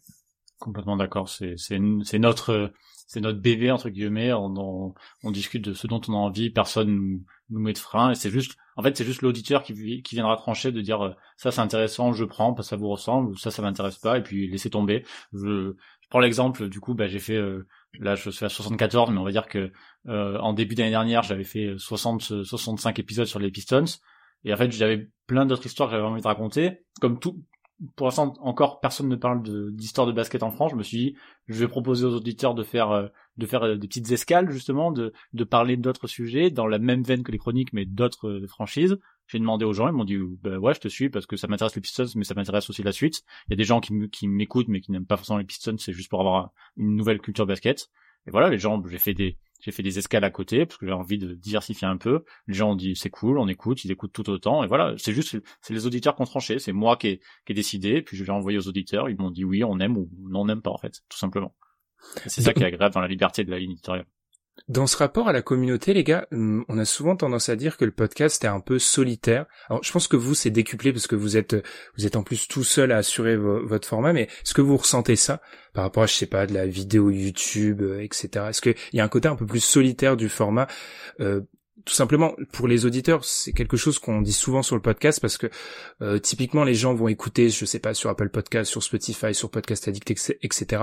Et la transition de la plateforme à réseaux sociaux, par exemple, est, parfois assez difficile. C'est un truc dont se plaignent beaucoup de podcasteurs. Quand tu publies un lien sur Twitter, c'est difficile de faire cliquer les gens. Donc, est-ce que vous avez ce sentiment de, pas de solitude, mais de difficulté avec euh, de parler ou d'échanger sur votre podcast parfois? Euh, Oui et non, parce que comme tu dis, euh, parfois le lien il peut être il peut être compliqué. Pardon, alors que je m'étouffe. Euh, oui, bah, enfin tu vois, moi j'ai j'ai plein d'abonnés sur Twitter qui me suivent qui me suivent pour mes vidéos tactiques, mais quand je te balance un lien de podcast, il bah, y a pas y a pas 10 000 personnes qui cliquent ou qui, qui vont le retweeter quoi. Donc c'est mmh. toujours un peu frustrant. Donc en ce en ce sens-là, euh, oui, c'est c'était un peu isolé par rapport à ta communauté de base, on veut dire, mais en même temps, c'est normal aussi. Tout le monde n'a pas forcément envie d'écouter des, podcasts un peu de niche. Mmh. Et d'un autre côté, j'ai un peu envie de répondre non. Euh, et c'est vrai que moi, je, je, je, suis amoureux de la radio depuis toujours. Et il y a un rapport aussi euh, assez particulier, je trouve, avec la radio, qui est très différent des vidéos YouTube qui peuvent être montées. Et je crois que c'est pour ça que le, stream, en ce moment, enfin en ce moment, pardon, j'ai j'ai 67 ans, mais le stream est devenu un truc euh, hyper hyper à la mode ces dernières années, parce qu'on retrouve ce même côté de, de la radio et qui est, il y a, y a une, un niveau de proximité entre l'auditeur et le créateur de contenu qui est très différent mmh. de de la télé, un format un peu où il y a beaucoup plus de distance, ou même une vidéo YouTube très travaillée, très euh, très montée, etc. C'est d'autres types d'exercices, mais je sais que la radio a toujours eu de, tout temps un peu ce, ce, côté où, en fait, tu rentres dans la vie des gens aussi. Euh, concrètement et moi pareil avec les gens que j'écoute ben voilà tu fais ta vaisselle et t'écoutes euh, t'écoutes un, un, tel qui parle de foot ou un tel qui parle de basket ou d'autres choses carrément pas de sport et voilà, moi, moi en tant qu'auditeur, je sais que j'écoute des gens qui, qui m'accompagnent tous les jours, tu vois, quand je fais des, des activités un peu un peu nulles ou, ou même quand j'écoute, voilà, directement, je suis, les, les, gens sont avec moi et je, je pense qu'il y a aussi ce rapport un peu très particulier où forcément, euh, quand, comme, comme tu dis, quand tu balances ton, ton lien, il va pas y avoir des masses de gens qui vont cliquer dessus, ça va pas avoir un, comment dire, un, un facteur de viralité très important. Mais par contre, pour ceux qui cliquent, je trouve que la radio a vraiment ce côté Mmh. presque presque intime par rapport à d'autres formats où tu es dans un rapport très direct, très artisanal et très euh, très euh, très très proche quoi finalement. C'est vrai qu'on a, et je vais continuer avec toi, Winston, on a déjà eu, je pense que on a, tous les podcasteurs, on a eu, on ont eu des, de retours de gens, on a déjà eu un auditeur, ça faisait plusieurs années qui nous expliquait qu'il nous avait, qu'il enchaînait nos podcasts, euh, il les remontait alors qu'il était en road trip au Népal ou je sais pas quoi. Et c'est vrai qu'il y, a cette proximité. Euh, entre parenthèses, on est tous des consommateur de podcasts, je pense que ça s'entend. Donc c'est vrai qu'il y a ce lien ultra particulier qui se crée et qui a pas, je te rejoins parfaitement dans d'autres euh, avec d'autres euh, d'autres formats, mais qui fait que parfois il y a un, peu ce déséquilibre entre le lien ultra euh, proche et le fait que nous, après je sais que nous ça vient du fait que Twitter, moi ça m'embête un peu, je vais être honnête. Donc tweeter tout le temps pour partager, etc. C'est un peu embêtant, mais c'est vrai qu'il y a, cette proximité qui est qui spéciale et qui fait qu'il y a des témoignages qui sont très très forts. On en a déjà eu deux ou trois que je peux pas révéler à l'antenne parce que c'est pour la vie privée des gens, mais des, des trucs qui touchent et que je sais pas vraiment si sur d'autres formats euh, ça serait possible. Du coup, Winston, sur, sur cette même idée, est-ce que, sachant que t'es plus sur un côté historique, je pense qu'aussi en, et narratif, t'as peut-être encore plus ce genre de, de lien avec les, les auditeurs? Bah effectivement, là, je complète euh, tout à fait ce que vous disiez et ce que disait Guillaume euh, au tout début. J'ai vu la transition quand quand j'écrivais les articles et quand je suis passé à l'audio en fait. Il y a une vraie, vraie différence. Quand tu écris l'article, le, les gens peuvent le repartager ou le liker sur les réseaux ou, te, même t'envoyer un mot sympa, voilà, etc. Mais à l'audio, c'est différent parce que euh, tu, tu rentres dans la vie des gens les, il, alors bon, moi je suis tout seul, mais les, les, quand je vous écoute, par exemple d'un cap 2 ou quand j'écoute Guillaume avec ses invités, je, je, je, commence à connaître l'humour de Guillaume, tu vois, par exemple, je le connais, je le connais pas vraiment, mais aïe aïe aïe, j'ai écouté beaucoup, beaucoup de ses podcasts et du coup, je sais quand il va faire une vanne ou, ou ce genre de truc et du coup, j'ai, j'ai presque l'impression, avec des gros guillemets, que c'est une sorte d'ami ou de, ou de personnes que je connais. Et je pense que du coup, spontanément, les gens qui nous écoutent ils ressentent ça pour nous, ils savent comment je parle, ils savent comment je, je m'exprime, je pense qu'ils ils, ils, sentent maintenant quand je suis un peu ironique ou piquant ou quand je suis sincère, etc. ou quand quelque chose me, me touche. Et je pense que naturellement, d'eux-mêmes, euh, ben en fait, ils ont envie de me rendre ça. En fait, ils ont envie de me, de me raconter comment eux sont, à quoi ils ressemblent. Et en fait, j'ai énormément de, alors énormément, à mon échelle, je veux dire, mais j'ai énormément de messages de gens qui m'écrivent euh, en privé pour me dire ceci, cela, j'ai bien aimé ceci, j'ai bien aimé cela. Mmh. Moi, je, euh, moi, je, j'ai écouté ton podcast en faisant ça dans la voiture. J'ai, comme tu disais tout à l'heure, j'ai des gens qui m'envoient une capture d'écran, même avant d'écouter le podcast, ils montent dans leur voiture, ils, font, ils font une photo de leur, de leur poste, écrit le code de Motor City, etc. Et ils me disent bon, mais ça y est, je suis parti pour deux heures de route. Heureusement, t'es là, tu vois. T'imagines, les gens partent en en vacances où ils ont ils ont deux trois heures de route. Et en fait ils disent ah bon heureusement j'ai deux je me suis garé deux épisodes de mhm. Winston je vais pouvoir écouter ça. Ou un quart d'épisode de Guillaume peu importe mais dans l'idée dans l'idée c'est ça. Et, et, et ça moi je peux le dire justement parce que tu disais tout à l'heure je peux le dire parce que euh, une personne me, l'avait m'avait partagé ça et, et il m'avait permis de le, de le publier ensuite. Il m'a carrément filmé son son gamin son gamin qui avait 3 4 ans. En fait, il, il écoutait, euh, il, il, écoutait les chroniques avec lui, avec un des Pistons. Le gamin était, le, papa était fan des Pistons, le gamin aussi, enfin grâce au papa, j'imagine. Et après, un, peu plus tard, je crois qu'ils allaient à la piscine ensemble. Et en fait, à chaque fois qu'ils allaient à la piscine, et ben du coup, dans la voiture, ils écoutaient les chroniques. Et le, le, petit gamin, alors il est peut-être un peu plus vieux que 5 ou 6 ans, je sais, je sais plus exactement. Et du coup, il savait quand il allait à la piscine, c'était cool pour lui parce qu'il allait à la piscine, j'imagine. Et puis dans la voiture, il écoutait avec avec son avec son papa les podcasts de Winston. Donc imagine le truc, ça c'est cool. Et le gars m'a carrément envoyé une vidéo de son gamin qui dit qu'il aime bien les chroniques, etc. Quand j'avais fait le le, le calendrier de l'avant, là, le tout dernier en décembre 2022, où j'avais demandé aux auditeurs de me raconter pourquoi ils aimaient les Pistons. Et, c'est là la seule fois où j'ai vraiment parlé à la franchise, parce qu'ensuite je leur ai envoyé euh, tous les audios. Et du coup, il a fait témoigner son petit qui racontait pourquoi il aimait les, Pistons. Donc, donc ça, ça, je pense qu'on peut pas l'avoir via un autre format, via via via Twitch ou via YouTube. Alors peut-être, hein, j'en sais rien. Finalement, il y a, y a une grosse communauté, il y a le chat, il y a une réaction en direct. Mais là, avec le podcast, on est vraiment dans l'intimité des gens et comme on rentre, ben on rentre un peu chez eux, je pense qu'ils ont envie de nous de nous en rendre. En tout cas, c'est moi, c'est comme ça que je je j'interagis aussi en tant qu'auditeur. Donc voilà. Mmh. Non mais c'est là où je vais revenir à ce que tu as dit à, au tout début de l'émission, Justement, mais tu as parlé en gros de deux typologies, en gros le podcast, euh, soit la, bande de potes, soit le côté narratif, et c'est pour ça où moi, c'est, je sais que là c'est une vision très personnelle que j'impose plus ou moins d'un Kebdo, mais je considère que les gens euh, par exemple, si je mets si je mets nos deux formats côte à côte, Guillaume et le format Dunk Hebdo, tu vois, je pense que comme l'a dit Winston, les gens vont s'habituer à ton tes traits d'humour, etc. Ils vont créer une relation avec toi et du coup on va avoir l'impression d'être un podcast à un 3 avec l'invité, toi et euh, l'auditeur en question. Là où pour nous, ouais.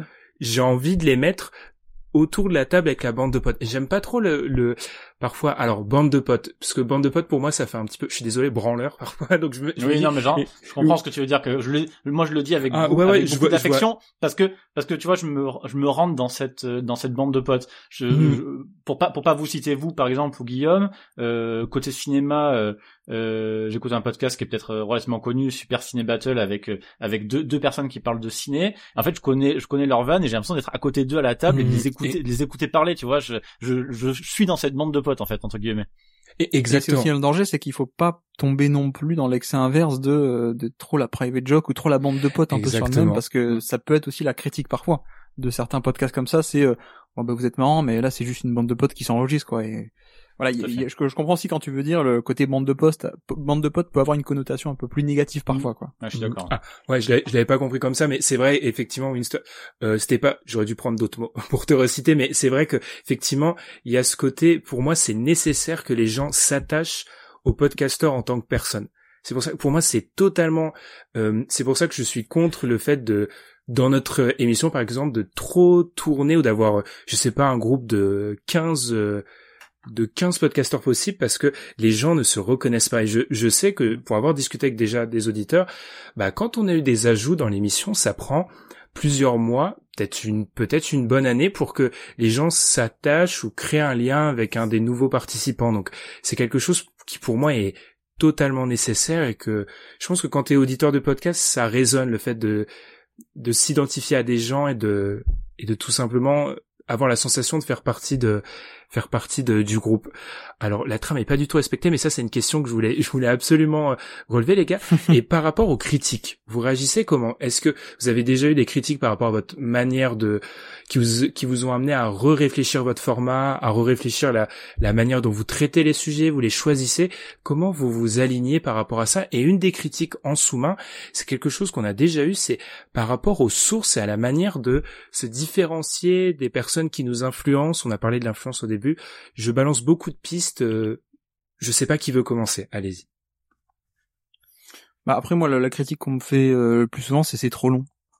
Et c'est vrai que pour revenir à un truc euh, que, j'ai dit tout à l'heure et que c'était un peu notre credo sur les côtés parquets assez rapidement quand Antoine Durand est parti avec lui qui voulait vraiment faire ce format fixe, c'était vraiment ce, truc de se dire on ne respecte pas un format, on dit ce qu'on a envie de dire quoi. Et c'est pas c'est pas pour euh, dire n'importe quoi, c'est c'est plutôt pour pas avoir à se presser par exemple. Et c'est comme ça que d'ailleurs on a on a fait évoluer euh, vers un format plus long mais parce que aussi plus détaillé.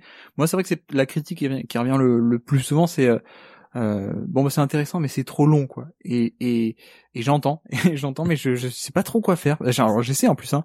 J'essaie de faire des des plus courts mais euh, tu vois même là-dessus j'essaie mais avec des limites quoi parce que c'est vraiment je, je sais que parfois je peux répéter des trucs donc là-dessus je fais gaffe mais je si j'ai le choix entre enlever toute une partie de l'émission que je trouve intéressante sur un sujet euh, parce que l'enlever ou la garder juste par rapport aux critères de temps, je sais que je vais pas trancher pour l'enlever quoi. Je vais je vais la garder Mmh. et pour moi, alors après encore une fois, tout euh, ça a toujours chaque chaque euh, choix et chaque format et chaque manière de faire a ses avantages et ses inconvénients.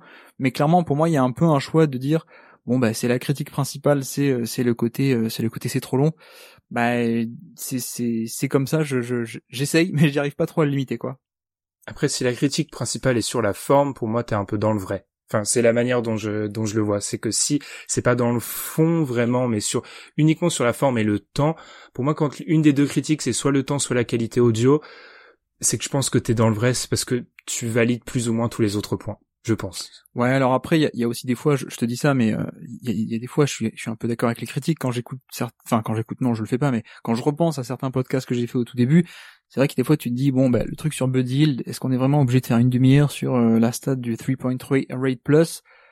Tu vois, au début, comme je savais pas que le basket lab, ça allait être ça, j'ai tout balancé, quoi. J'ai parlé de la Mhm. stat euh, de manière théorique pendant 20 minutes avant de pouvoir passer à ce que je voulais dire, et souvent, souvent, je fais, c'est un peu mon, mon défaut, c'est je, je, je, je passe trop de temps sur le théorique avant d'en venir au sujet. Mais petit à petit, pour te dire aussi que c'est pas, je n'ignore pas totalement cette critique parce que j'évolue aussi. Je me dis bon, euh, j'ai peut-être pas besoin non plus de totalement réexpliquer une catégorie de stats ou une stat en particulier pour en parler. J'en viens au fait et puis plus tard je leur explique. Ou alors je fais un petit format pour parler de ça en théorie euh, de manière plus globale, etc. Donc je- je- j'en prends aussi en compte euh, des critiques, mais euh, mais il y a certaines fois où bah, si on a tant de choses à dire, ben, on, les dit. c'est un peu, c'est comme ça quoi. Mhm. Mais, mais on en revient à ta, ta position et au fait de pas euh, de, de pas couper. euh, C'est vrai que par exemple nous, je sais qu'on on coupe jamais rien. Le, le seul moment où on coupe, c'est s'il y a un problème technique en fait. Mais autrement, on coupe jamais Ouais. rien parce que il faut. euh, C'est l'influence peut-être de la radio. Il faut avoir ce semblant de direct. Il faut quand même que les gens aient l'impression. que Tu parlais de la discussion entre potes, Winston. De euh, tu, tu fais pas de pause dans une discussion entre potes. Enfin, il y a un moment, ça, ça continue. Donc euh, il y a cette volonté de pas complètement couper. Comment Alors j'imagine que t'as je suis, ça m'intéresse assez de savoir est-ce que tu as déjà eu des critiques, Winston, ou qu'est-ce qui a pu être mis en avant par rapport à ça?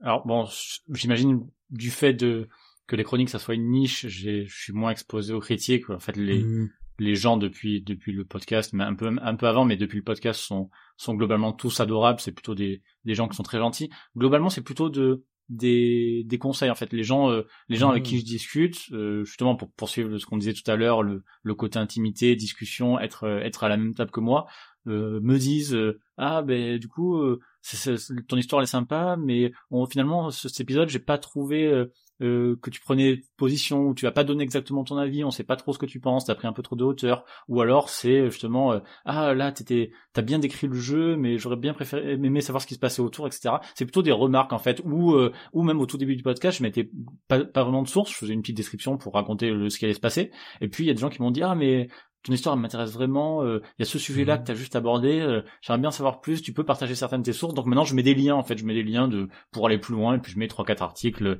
euh, qui pou- qui pourraient permettre de de poursuivre l'histoire ou de d'en savoir un peu plus. Et du coup c'est plutôt des conseils en ce sens-là. Je t'avoue que j'ai eu j'ai beaucoup beaucoup de chance sur ce sur ce format-là, j'ai pas vraiment de critiques, j'ai par contre j'ai beaucoup de gens qui enfin beaucoup de gens, on revient toujours au même au, à la À même notre niche. échelle, J'ai- à tout- Voilà, à notre échelle. J'ai, des gens qui viennent me dire euh, ce qui, très honnêtement, ce qu'ils en pensent. Et je pense que ça, ça participe aussi à ce, à ce côté de sincérité du podcast qui me disent, euh, bah, écoute, j'ai écouté et j'ai trouvé ça génial. Euh, Franchement, la prochaine fois, si tu peux vraiment nous dire ce que toi t'en as pensé en tant qu'individu, ça m'intéresse vraiment. Euh, voilà, c'est, c'est, ils me disent sincèrement ce qu'ils en ont pensé. On, je dirais pas qu'on co-construit ça ensemble, mais, euh, mais des fois, ça y ressemble en fait.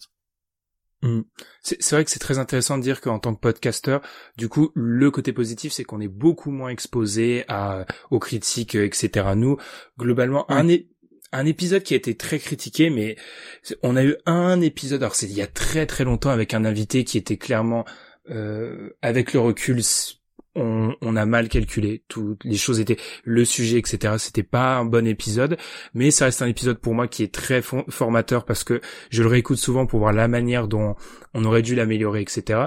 Moi, je dirais que par rapport aux critiques qui reviennent souvent, c'était surtout au début, c'est que il faut intégrer qu'en fait, je pense que ça s'applique plus à notre podcast qu'à vos deux podcasts. C'est peut-être, euh, je sais pas, quand on va faire un sujet où on va aborder quatre équipes différentes en 20 minutes, les ou en une heure plutôt, les gens euh, les gens n'ont comme support que les 20 minutes que tu as consacrées à l'équipe.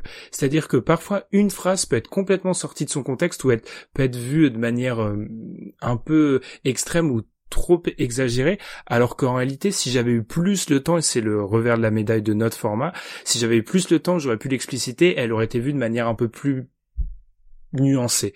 Et ça, c'est un truc sur lequel personnellement, je sais très personnellement, je me suis beaucoup adapté en me disant, euh, il faut toujours que même sur une séquence de 30 secondes, la personne ait la capacité de comprendre tout ce que tu veux dire avec la nuance. C'est là où faut beaucoup travailler les prises de parole, euh, la manière de condenser ce qu'on dit sans jamais euh, tomber dans. Nous, c'est quelque chose. Je sais, je je, je suis très très arc-bouté sur ça vis-à-vis de l'équipe, sur le fait de de pas faire des des monologues de 10 minutes parce que le format nous empêche parfois de le faire.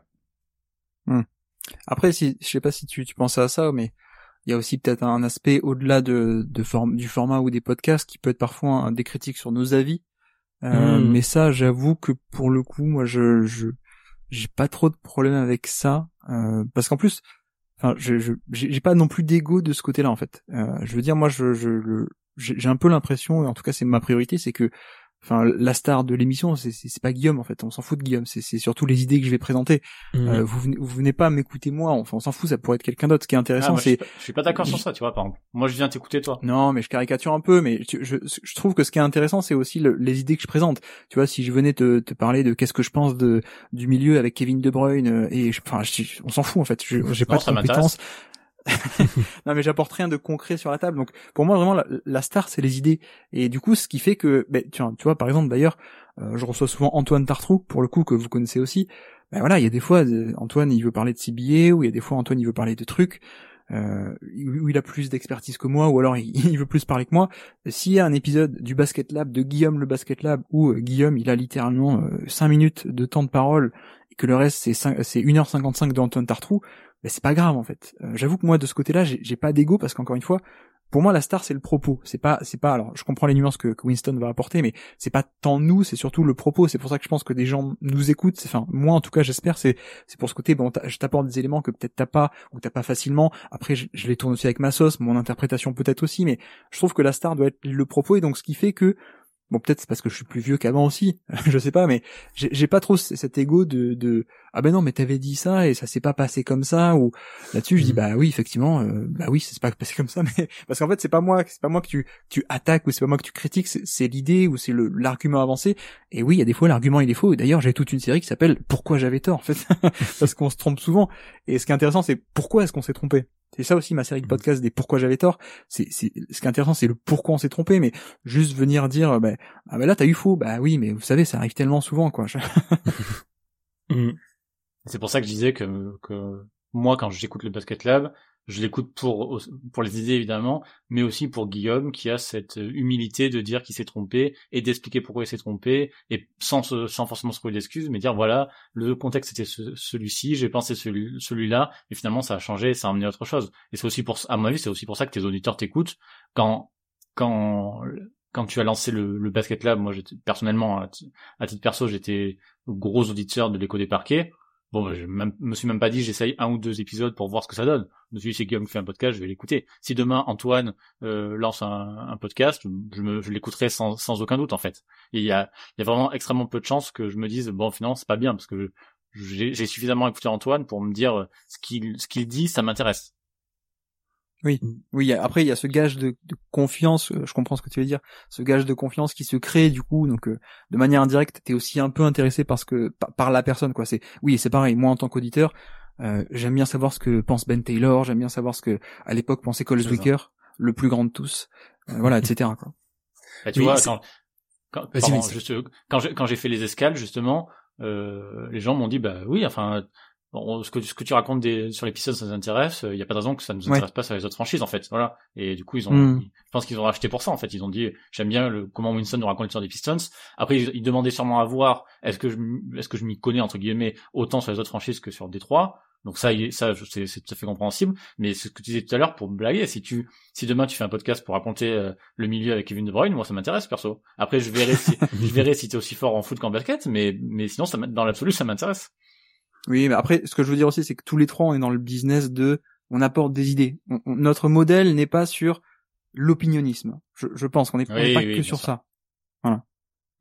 Mais c'est- alors pour avoir fait l'expérience avec euh, le, le le dieu de Santa Clara, Al- Alan Guillaume, pour, pour avoir fait eu un épi- un podcast sur la NFL qui était en lien avec Dunkebdo, les, les gens suivent en fait. Et c'est vrai que je, je- rejoins ce que Ouais, tu avais ouais, dit, ouais. Winston. Les gens suivent, alors que bon, le podcast aura duré six, six ou six ou sept épisodes d'ailleurs. Euh, et d'ailleurs, moi, j'invite tous les gens dès que vous avez une idée, enregistrée, publiée. Enfin, en vrai, euh, sur un malentendu, vous avez peut-être quelque chose de bien. Donc, euh, et là, on avait vu que le soutien des gens qui étaient, qui avaient même cette curiosité d'aller écouter, même si c'était peut-être pas fan de NFL beaucoup. Et c'est là où, pour moi, le plus important, c'est vraiment la création de ce lien. Et c'est aussi pour ça, je pense qu'en enregistrant en équipe, moi, je dis toujours, il faut que vous enregistrez, enregistriez avec des potes, en fait. Moi, pour moi, dans l'équipe, je dois avoir que des personnes avec qui je serai en capacité d'enregistrer un podcast sur un autre sujet. Parce que tu passes trop de temps avec la personne, tu débats parfois, tu es pas d'accord, tu ne peux pas être avec quelqu'un avec qui même les relations sont tièdes en fait. Ça, ça s'entend en fait. Moi je trouve que il y a des podcasts dans d'autres domaines où parfois il y a eu des séparations et pour moi ça s'entend quand les gens ne se s'entendent pas en fait. Il faut être vraiment, il faut avoir la complicité avec les gens et ce lien-là se retrouve avec les auditeurs, je trouve après. Euh, vas-y Guillaume, je t'en prie.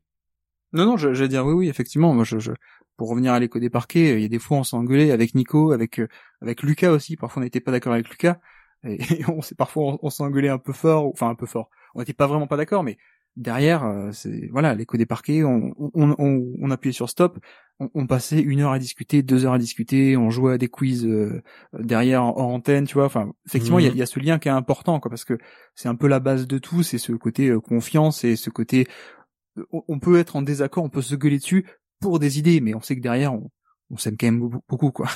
Ouais, complètement. C'est d'ailleurs pour ça la bonne nouvelle, c'est qu'on n'enregistre jamais les off du Dunkedo parce qu'on parle de tout sauf de basket en fait. Donc faut, faut, faut, vraiment, c'est ça, faut avoir ce lien. Si encore une fois, s'il y a des gens, je sais pas, qui nous écoutent et qui qui ont pas besoin de conseils, hein, c'est pas c'est pas un cours de podcast, mais faites-le vraiment avec des gens que vous appréciez en fait. Ou en tout cas, euh, faites-le vraiment ce conseil, faites-le avec quelqu'un avec qui vous pourriez potentiellement faire un autre sujet pour voir vraiment s'il y a des liens et s'il y a parce que ça ça dure enfin euh, Tom euh, ça fait sept ans en fait qu'on a fait le podcast ensemble euh, et enfin quand on parle on a c'est un, vrai lien d'amitié qui se crée avec les gens.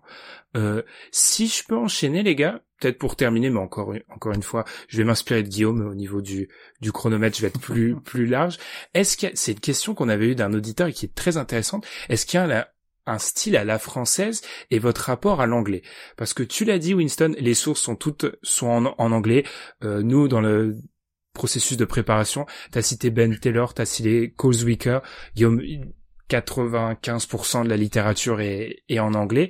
Euh, est-ce que du coup, pour vous, il y a une patte française et comment vous faites avec l'anglais, tout simplement? Allez, je vais lancer Winston en premier. Euh, je sais pas s'il y a une patte française. En fait, j'aurais un, j'aurais un peu de mal à le dire. Les styles sont, les styles sont vraiment très très différents. Euh, ça va être un peu étrange ce que je veux dire, mais peut-être qu'on n'est pas encore trop gangréné justement par la, par la hot take, par le sensationnalisme en fait. Je, je me demande si des, si des gens comme Guillaume ou des gens comme vous, ça existe encore beaucoup euh, aux US en fait. Euh, mais après, je sais que j'en écoute peut-être pas autant que vous en fait. Donc, je j'ai vu des gens très bien, euh, euh très intéressants euh, en anglais, sombrer. Bah du coup, ça boucle à ce qu'on dit tout à l'heure. Peut-être pour l'audience, peut-être pour la rémunération, etc. Dans quelque chose qui est un peu tape à l'œil et perdre en fait tout le crédit que je pouvais leur donner. J'ai l'impression qu'en fait encore en France pour l'instant enfin dans Capdo tu l'as dit ça fait ça fait du coup sept ans euh, vous êtes vous êtes pas vendu entre guillemets tu vois, ce que je veux mhm. dire? Le Guillaume le disait pour l'écho des parquets qui à, mon sens était euh, un des podcasts basket de référence bon ben du coup euh, ils ont quand même terminé avec des épisodes de 3 heures ou de, de 4 heures enfin peu importe et, mhm. et, du coup je si style à la française il devait y avoir je pense que ça ça serait autour de ça mais encore une fois je l'ai les sons de cloche sont tellement différents et puis il y a des gens qui arrivent euh, et, qui sont un petit peu différents donc euh, je pourrais pas trop dire qu'il y a de style à la française. En tout cas je ou, ou s'il existe c'est pour le peut-être pour encore le sérieux et le et le respect de l'auditeur. Voilà. Je, je, pense que euh, plus, plus on avance dans les années plus la niche grandit justement de fans de basket.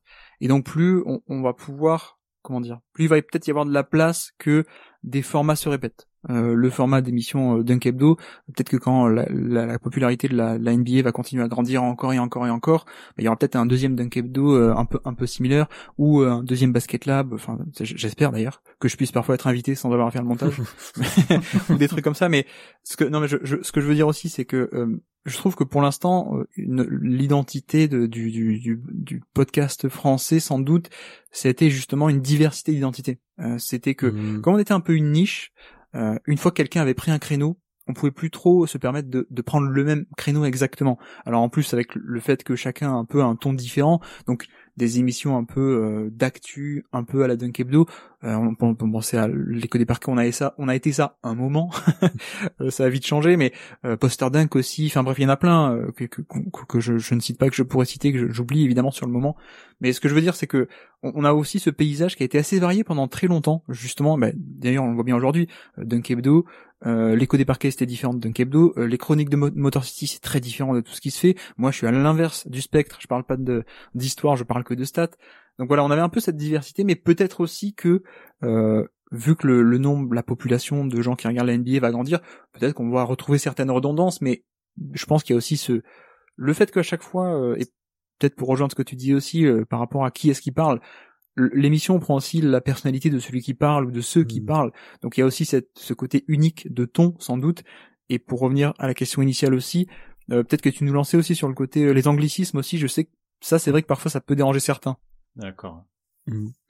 Ça c'est, je, je déteste cette phrase parce qu'on l'entend, je trouve, à trop souvent, mais je pense qu'il y a, il y a une spécificité française, culturelle, vis-à-vis de l'anglicisme, parce que il y a, il y a des, euh, il y a des, il y a des concepts qui sont impossibles à traduire en fait. Et, et parfois on est, on est confronté à ce moment-là où, euh, oui, euh, des, des concepts comme l'héliocentrisme euh, peut être traduit, parce que gl- globalement, le, bien évidemment, le mot existe en français, mais il y a, euh, je sais pas, un rim runner c'est difficile à traduire en fait comme concept. Donc il y a, il y a, c'est un truc par rapport aux critiques. Je pense que nous c'était, c'est peut-être en- encore une fois la critique numéro une. On essaye de s'adapter parce que je pense qu'aussi du coup ça met une barrière aux, premiers, aux, aux nouveaux auditeurs qui, oui, s'il y a quatre anglicismes en, deux minutes et que l'auditeur en question n'en connaît aucun, il va peut-être, il va peut-être abandonner. Mais moi j'avoue que c'est, euh, il y a eu un moment où j'étais très obsédé par ça et je, je m'en suis détaché parce que je me dis tout simplement qu'on ne peut pas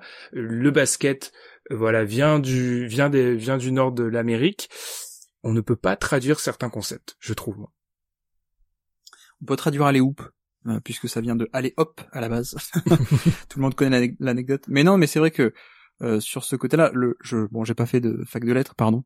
J'étais, j'étais coincé en prépa scientifique, mais, mais je, je trouve quand même que, avec mon avis du coup qui vaut pas grand-chose, mais l'anglais est quand même une langue euh, très imagée et avec des mots et des verbes qui euh, caractérisent une certaine notion av- avec de bonnes images, on va dire. Donc c'est vrai que je te rejoins qu'il y a certains termes que on ne peut pas totalement traduire parce que la traduction littérale qu'on pourrait trouver ou le mot dédié dans la langue française qui voudrait dire la même chose n'arriverait pas à capturer peut-être autant la notion que le mot anglais exprime. Mais c'est vrai que là-dessus, je te rejoins aussi que moi, c'est un, un truc, j'essaie de faire attention et vu que je suis un podcast français, j'essaie de parler français le plus correctement possible et d'utiliser que quand euh, que quand le mot anglais apporte une plus-value. Ou alors que quand le mot français me ferait perdre trop de sens. Mais je, je, je trouve ça aussi un peu dommage, l'excès inverse qui est parfois de vouloir surtraduire. Euh, ça peut aussi amener à, Mm. à certains autres inconvénients dans l'autre sens. Donc c'est peut-être un, un bon équilibre à trouver. Moi de mon côté, c'est je, je parle en français le plus possible. Euh, je vais pas dire overrated, je vais dire surcoté par exemple. Mais Et euh, quand as t'as un terme technique, euh, voilà exactement. Et, et quand t'as un terme technique genre le edge, bah, je vais pas trouver, je vais pas te Mhm. dire la traduction littérale de edge parce que c'est le mot en tant qu'entité qu'on appelle edge. On dit voilà, c'est c'est c'est l'usage est comme ça. Donc euh, c'est c'est un équilibre à trouver. Mais je comprends aussi que certains auditeurs, notamment toi, c'est un peu la la la rançon du succès aussi. Un gros podcast depuis longtemps, tu amènes des nouveaux auditeurs qui s'y connaissent peu et donc je comprends que certains audite- auditeurs peuvent se dire bah non mais c'est un obstacle euh, un peu trop un peu trop gros quoi pour au début on comprend pas tout on est un peu perdu quoi. Et par rapport du coup à la prise en charge ou en tout cas à l'analyse des sources, Winston, est-ce que euh, t'es souvent amené, tu es forcément amené à ça, mais est-ce que t'es dans la même logique où tu te dis je garde uniquement ce qui est impossible à traduire, tout simplement?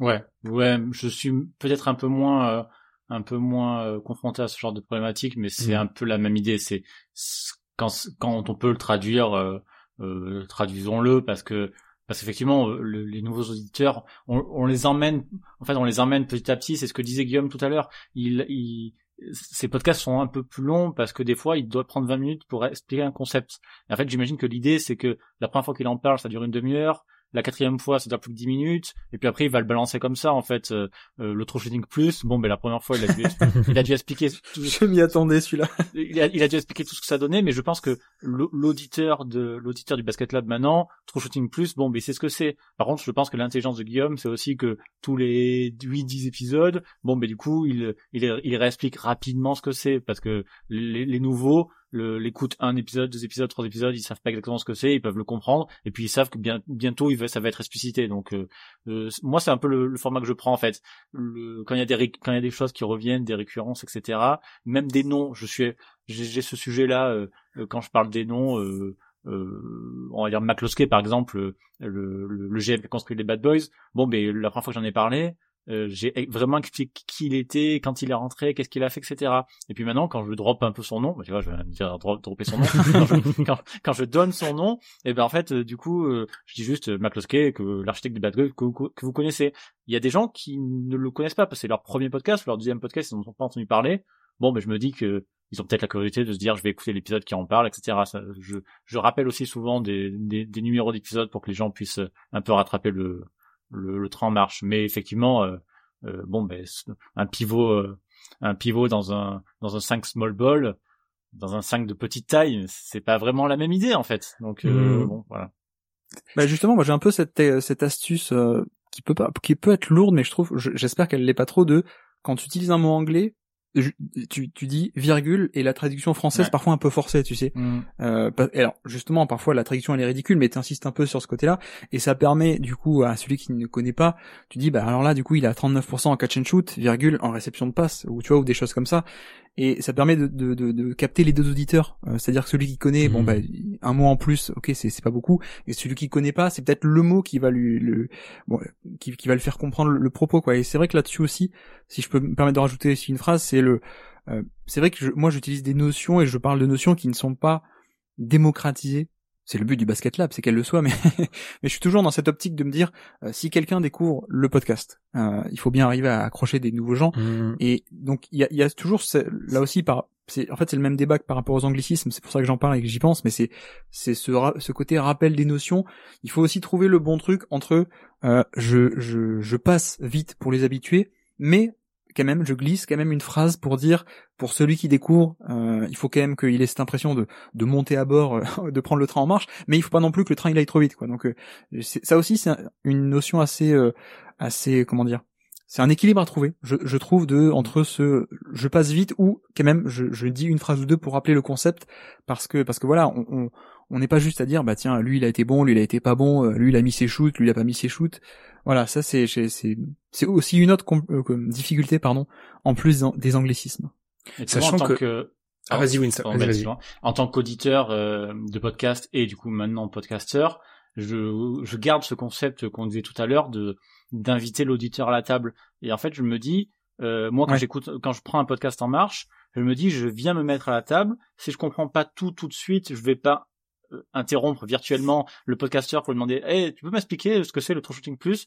Je me dis, attends, il en a peut-être déjà parlé à- ailleurs. Je vais Mhm. écouter tout tranquillement ce qu'il me dit, et puis je sais qu'au bout d'un moment, il va me l'expliquer. S'il me l'explique pas, si je le comprends pas, si au bout de 10 épisodes, bah du coup c'est que pour les gens qui sont là depuis le début, bon ben je vais peut-être partir de la table parce que je suis pas à ma place. Mais du, mais tu vois, un podcast comme Guillaume ou le mien ou le vôtre, bah je sais qu'au bout d'un moment, euh, je me dis que si j'écoute d'un hebdo aujourd'hui, je vais peut-être pas tout comprendre tout de suite, mais je sais qu'au bout de trois quatre épisodes, en fait, je vais faire partie de la de la grande table virtuelle parce que vous avez été suffisamment intelligent pour réexpliquer certains concepts, etc. Et sauf que pour les podcasts ciblés de Tom là, par contre, là, la, la table est très est très réduite. Mais c'est puis il faut aussi faut aussi prendre conscience que euh, le, le train. Tu parlais d'un train, Guillaume, il y a aussi le train plus global de la NBA qui avance. C'est-à-dire que maintenant, dire offensive rating, ça passe. C'est vrai. Quand on commence en 2016, ça passe pas. On est obligé d'expliquer ce que c'est. ah oui oui oui Et il y a, C'est faut vrai. prendre en considération cette évolution plus globale qui se fait. Quand on parle des stats, je pense qu'elle se fait de manière peut-être pas assez rapide pour certains, mais je considère qu'elle se fait de manière assez rapide. Où maintenant, quand on balance offensive rating, euh, au début, j'avais bien, comme je l'ai dit, cette volonté d'expliquer. Maintenant, je l'ai plus. Euh, pourcentage au tir réel, true shooting. J'estime maintenant que pour moi, on arrive au moment où c'est pratiquement une notion qui a été acquise par la plupart des gens, donc j'estime qu'elle a pu être, elle a pas être expliquée. Quand tu rentres dans certaines stats un peu plus avancées, oui, là, il y a, y a cette notion de, il y a cette notion de d'explication, et c'est là où notre format nous nous nous trahit un peu, c'est que, sachant qu'on est plus ou moins limité par le temps, on ne peut pas se permettre de revenir sur toutes les notions qui sont avancées parce qu'autrement, euh, on Ouais. va être beaucoup dans la pédagogie et peu dans l'analyse au bout d'un moment.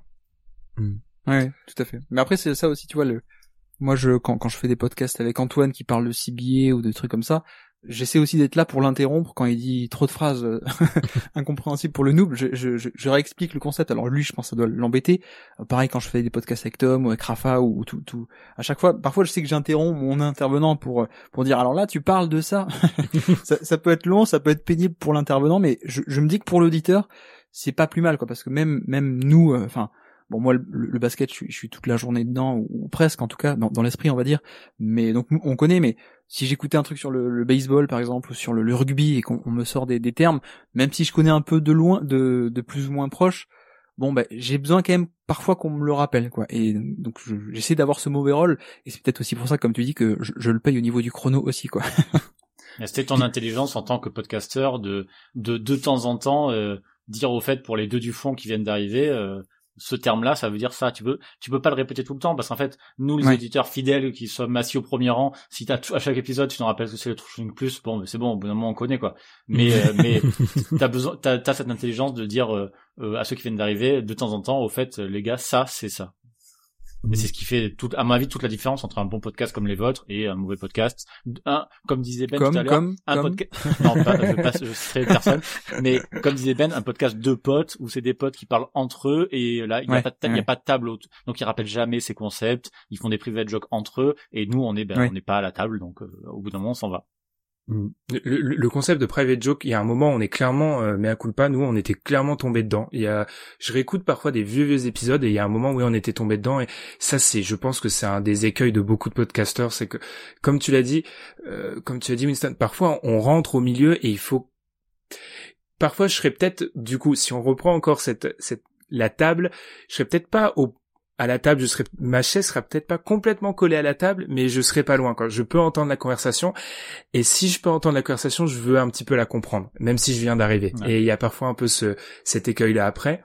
Pour finir avec C'est les un ang- peu une table, euh, c'est c'est une table ronde, mais pas tout le monde en face. C'est plutôt une table sur une scène de théâtre où t'es quand même un peu ouvert à trois trois quarts sur le public, quoi. Exactement. Ouais, c'est un exact. ouais.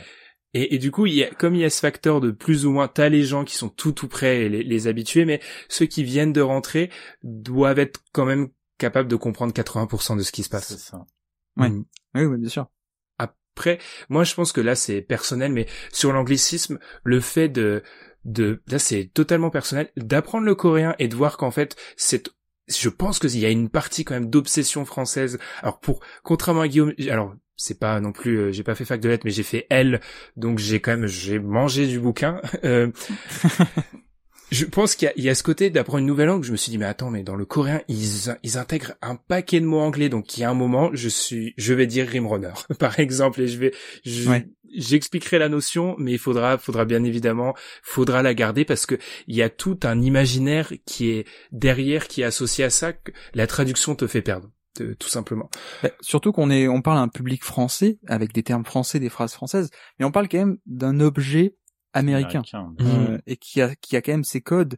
Donc on a, je trouve qu'il y a des fois il faut pas trop trahir ces codes-là et il y a pas trop de honte à utiliser certains mots qui du coup sont anglais, mais parce que encore une fois on rappelle, on parle du- d'une entité et d'un objet qui reste américain, qui se passe aux États-Unis avec des gens qui parlent ce langage-là euh, américain. Enfin ce langage, je parle pas que de l'anglais, je parle aussi de langage basket. Quand je te Mhm. dis edge ou show ou drop sur pick and roll, c'est pas que pour me la péter en anglais, c'est parce que eux, c'est- leur code et c'est leur langage basket, c'est de dire show ou drop, quoi. Donc, euh, je pense qu'il y a aussi ce côté-là où, effectivement, peut-être en français, euh, parfois on est un peu ridicule, ou on se sent ridicule d'avoir un accent anglais en cours comme devant les autres. Euh, y a- je sais pas s'il y a une spécificité ou pas, mais il y a aussi ce, ce côté de aussi respecter les codes du langage en place de, de cette entité qui reste américaine malgré tout. Et tu vois, par rapport à l'évolution, drop, pour moi, je- on est arrivé au stade où je n'ai, pour moi, il n'a plus besoin d'être explicité ce terme. Il, il est, Ouais. je pense que je perds pas trop de personnes en, en route quand je, on, on dit que telle équipe joue en drop. Là où euh, il y a, il y a quelques années, c'est pour moi c'est invraisemblable de, de le dire sans avoir à, à l'expliquer. Peut-être pour terminer, les gars, euh, je suis très content parce que l'épisode, j'espère, va, va plaire aux auditeurs. Moi, je prends beaucoup de plaisir à l'enregistrer sans avoir respecté ma trame. Je suis un peu psychorigide sur les trames, mais du coup, est-ce que vous auriez un conseil ou un petit point en plus? Imaginons, il y a, il y a, y a quelqu'un qui nous écoute, qui hésite à faire un podcast. Est-ce que vous avez un conseil pour cette personne Tout simplement? Je vais commencer par toi, Winston. je pense que ce qu'on ce qu'on a dit globalement pendant tout le, le fil rouge de notre podcast là qu'on vient de faire tous ensemble, si vous voulez parler à des gens, parlez-leur vraiment. Que vous soyez tout seul comme moi ou euh, euh, euh, une personne qui en interviewe une autre comme Guillaume le fait ou un groupe comme vous l'êtes à Dunk Hebdo, en fait, vous parlez toujours à vos auditeurs. Vous parlez entre vous pour vos auditeurs. Guillaume interroge ses invités pour les auditeurs. Si vous avez quelque chose à raconter à des gens, parlez à des gens et ne parlez pas qu'entre vous. Ça ne marchera jamais. Faut, faut avoir conscience qu'il y a des personnes qui vont nous écouter. C'est l'équilibre qui est un peu. euh, c'est là où la, la métaphore de la bande de potes, c'est là où il faut se dire que t'es une bande de potes, mais peut-être dans un bar où il y a les autres tables qui peuvent t'entendre. C'est ça, exactement, ouais. Tout à fait. Mm. Je t'en prie, Guillaume. Vas-y. Euh, un conseil, un conseil. Bah, je, je, je sais, je sais pas trop comment être original. Moi, c'est vrai que, tu vois, par exemple, je, je, je me définis pas trop comme un podcasteur en fait. J'ai j'ai plutôt l'impression de, de, de produire du contenu. Et en vérité, le, le contenu, je, je le produis sous tellement de for- formes différentes depuis euh, plus de dix ans en fait. Euh, j'ai- j'ai- au début, j'ai commencé avec des articles euh, tout pourris qui heureusement vont, vont disparaître avec euh, avec NBA Info. Enfin, d'ailleurs, l'ancien site NBA Info. Oh, rien disparaît, euh, rien ne disparaît sur Internet. Ouais, je sais, je sais, je sais. Euh, non, non, mais il y a un format article. Je, je, autour de la draft 2013, même non, même avant, je me suis mis à faire des articles avec vidéo, ce qui était un peu différent. Euh, ensuite, j'ai fait des vidéos à part entière. Ensuite, on, a lancé de plus en plus euh, l'aventure du podcast. Euh, très tard, j'ai découvert qu'on pouvait poster des vidéos sur Twitter, donc il y a ce nouveau truc. Mais du coup, c'est pas que des vidéos. Genre, ben regardez, il met un panier, on met la vidéo, c'est des palettes tactiques. Et ce que je veux dire aussi, c'est que je, je me définis pas tant, tu vois, comme un podcasteur. Pour moi, c'est juste que le podcast est, est finalement un moyen d'exprimer quelque chose que j'ai Mhm. envie de dire, quoi. Et que, bah, parfois je le fais en vidéo, parfois je le fais Twitch récemment, euh, parfois on, on le fait en podcast, parfois on le fait encore en article. J'espère encore pouvoir écrire, notamment des articles. Mais, euh, mais voilà, il y a, il y a ce côté où, euh, pour les gens qui veulent se lancer, encore une fois, je suis désolé de, de revenir à ça, mais en fait, l'important c'est qu'est-ce que vous avez à raconter aussi. Et, je, dis ça parce que bah, pour moi le podcast ça a aussi ça aussi été un moyen de pouvoir raconter des choses plus rapidement et en plus grande quantité que des articles que tu travailles pendant deux semaines. Mais mais il y a, y a ce truc de si de toute façon vous avez quelque chose à dire, euh, mettez-le sur le papier, écrivez des articles, euh, postez des tweets, des, faites des threads, faites des vidéos, produisez du contenu et en fait c'est en forgeant qu'on devient forgeron. et, et voilà et même même moi à mon échelle je sais que enfin je j'arrête pas moi de de de, de scruter le net français et, et de voir si s'il y a des gens qui produisent des bons contenus et dès que j'en vois je les invite dans mon podcast en fait euh, c'est c'est il y y a ce côté là où il y a un partage de, de connaissances, un, un partage d'idées qui est intéressant, je trouve. Donc voilà, si vous êtes auditeur, vous voulez passer sur le Basket Lab, vous écrivez un article et probablement que euh, deux jours après, je vais vous inviter pour pour en parler en fait, parce que parce que vous allez sans doute raconter des choses intéressantes. Non, mais j'exagère un peu, mais c'est un peu ça. Vous faites un bon thread, il va être méga relayé sur Twitter. Vous faites vous faites un podcast qui est, qui est intéressant, il va être méga écouté. Enfin, je, je pense hein, en tout cas. Mm. Donc il y a, y a un peu euh, il y a un peu ce truc de le conseil c'est fait en fait. Ah, je suis grillé parce que c'était la même chose. Donc oui, mais c'est Ah, c'est- ça de mon côté. Ouais, c'est c'est fait aussi parce que euh, je- j'en ai parlé là quand on avait lancé avec Alan à l'époque le le safety. C'était pendant la euh, le c'était je crois que c'était pendant le confinement. Enfin, j'étais pas en France pendant le confinement, mais je crois que c'était pendant le confinement. Mais il y a un moment. Lancez juste vos contenus et ça sera mauvais. Vous réécoutez le premier podcast d'un Hebdo, c'est nul, c'est complètement cla- claqué. Vraiment, c'est mauvais. Mais c'est comme tu l'as dit, c'est avec cette expérience-là que vous allez vous vous allez progresser. En plus, d'un point de vue matériel, ça a jamais été aussi simple en fait. Euh, maintenant, les micros, il y a des tutos sur YouTube, comment faire votre podcast, vous branchez votre micro. Euh, je veux dire, mon installation là, elle coûte. Euh, le micro que j'ai, je pense, je l'ai depuis 2018. C'est le même micro qui m'a suivi partout où j'ai voyagé. Donc, franchement, faites et surtout, essayez, comme tu l'as dit, Guillaume, essayez peut-être de directement euh, imaginer vers quelle voie, même si vous pouvez dévier vers quelle voie vous allez vous lancer, parce que moi, alors ça va aller un peu en contradiction de ce qu'on a dit, mais le le podcast sur n'importe quel sujet, bande de potes sans se prendre la tête, j'ai l'impression que je lis cette description partout. Genre, on est une bande de potes sans se prendre la tête qui ont discuté de ça, mais euh, il y a tellement, les gens ont tellement de sollicitations, il y a tellement de bons contenus qui sont publiés. Dites-vous, ah mais qu'est-ce qu'on peut faire de spécial? Et si vous avez vraiment ce truc un peu spécial où vous vous dites ah ça, comme tu l'as eu Winston, ah l'histoire, les gens n'en parlent pas. Et franchement, essayez. Puis, de toute façon, c'est je pense que pour terminer, on va pas, je vais parler de ça, mais c'est ultra gratifiant, même si les, même si euh, on n'aura pas la, la renommée ou le succès, etc. C'est quand même gratifiant de se dire, bah, il y a des gens qui nous écoutent et on est dans leur quotidien, tout simplement. Oui, et puis sur moi sur ce côté fête, je disais aussi, tu vois, si on prend l'exemple de Winston, Winston il a fait et euh, pardon je m'étouffe. Et finalement il a trouvé il a trouvé sa, sa voix qui était peut-être pas forcément le truc qu'il pensait à la base quoi. Mm. il nous a dit qu'au début il avait créé un compte d'actu et au final c'est en faisant qu'il s'est dit bah non bah, euh, l'actu non. En plus les Pistons ils sont tout pourris ils ont ils sont Brandon Jennings. Mais, euh, Greg Monroe. mais mais non mais et Greg Monroe ouais en plus et tout le monde et tout bref on va pas, s'étendre là-dessus c'est déjà long mais non mais ce que je veux dire aussi c'est On a tu fait vois un super, je, je un parlais super aussi de- podcast avec un, un très bon podcasteur que je ne citerai pas ici sur la décennie 2010 des Pistons. Ouais, je, je, je l'ai fait souffrir, Winston. Non, non, mais sur, sur cette diversité de, de, de, de plateformes, c'est, je pense qu'il faut, faut faire, faites, et ne partez pas dans l'idée de je vais être podcasteur. Parce que ça se trouve, c'est peut-être pas là que vous allez atterrir. Mm. Euh, tu vois, moi, si je prends un exemple de, de quelqu'un qui, qui, qui est venu sur le Basket Lab il y a pas longtemps, c'est Azad. Euh, peut-être que vous l'avez vu passer, c'est euh, Azmat la NBA sur Twitter. Bon, bah, lui, il est un peu dans ce- cette veine-là, en fait. Lui, il, a juste des trucs à raconter. Il l'a fait sous, d'abord sous forme d'article, ensuite il s'est mis à faire des threads, ensuite il s'est tenté à faire de la vidéo, il m'a rejoint pour faire des Twitch, il fait des podcasts avec moi, il fait des, il fait des live Twitch aussi avec, euh, avec euh, QI Basket, évidemment, puisqu'il a QI Basket aussi maintenant. Enfin voilà, il y a ce truc de faites parce que ça se trouve, vous allez atterrir pas du tout là où vous pensez, mais vous pourrez pas le savoir tant que vous faites pas, quoi. Donc, euh, tant que vous avez quelque chose à, ra- à raconter, racontez-le, essayez de, de diverses manières, et peut-être que d'ici cinq ans, on se parlera euh, ici, euh, ou d'ici dix ans, dix ans euh, avec vous, euh, peut-être que vous serez pas podcasteur, peut-être que vous ferez, des vidéos Twitter, peut-être que vous faites des vidéos YouTube, peut-être que vous- des articles, je sais pas, vous serez peut-être à la direction de de de, de cinq euh, cinq majeurs, je ne sais pas, mais voilà, c'est un peu cette idée de faites, mais et il y a ce côté trouvez aussi ce que vous voulez faire parce que l'exemple de Winston est assez bon, je trouve, euh, dans cette veine, quoi. Mm. Si je C'est- peux, euh, si je peux rajouter quelque chose aussi, ne ne faites pas pour l'audience en fait. Là, euh, on est tous on est tous ok avec ça par le par le podcast, mais en fait ne ne vous complexez ne vous complexez pas si vous dites euh, bah mon sujet que j'ai bossé pendant tant de temps a été vu par euh, 30 ou 50 ou 100 personnes et vous comparez avec le le, le gratin du basket qui peut faire euh, des dizaines de milliers de chiffres de vues ou d'écoutes. En fait, déjà c'est pas grave pour commencer, euh, surtout si vous comptez pas en vivre et vous en vivrez probablement pas. Et surtout, dites-vous même si vous avez 500 personnes qui a lu, qui a lu votre article ou écouté votre podcast, énorme.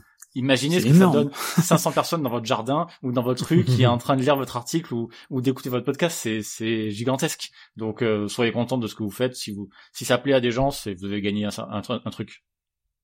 Mais il y a, je pense, pour terminer, que sans rentrer dans les stats, etc., les gens sous-est- sous-estiment à quel point il y a peu d'auditeurs de podcasts. C'est-à-dire que un podcast qui fait 1000 écoutes en France sur du basket, c'est un énorme podcast hein, euh, en France. Genre 1000 personnes qui écoutent, c'est beaucoup. Donc vraiment, si vous commencez et que vous, vous avez 50 personnes, 20 personnes qui vous écoutent, bah comme tu l'as dit, je pense que c'est une très bonne euh, représentation, Winston.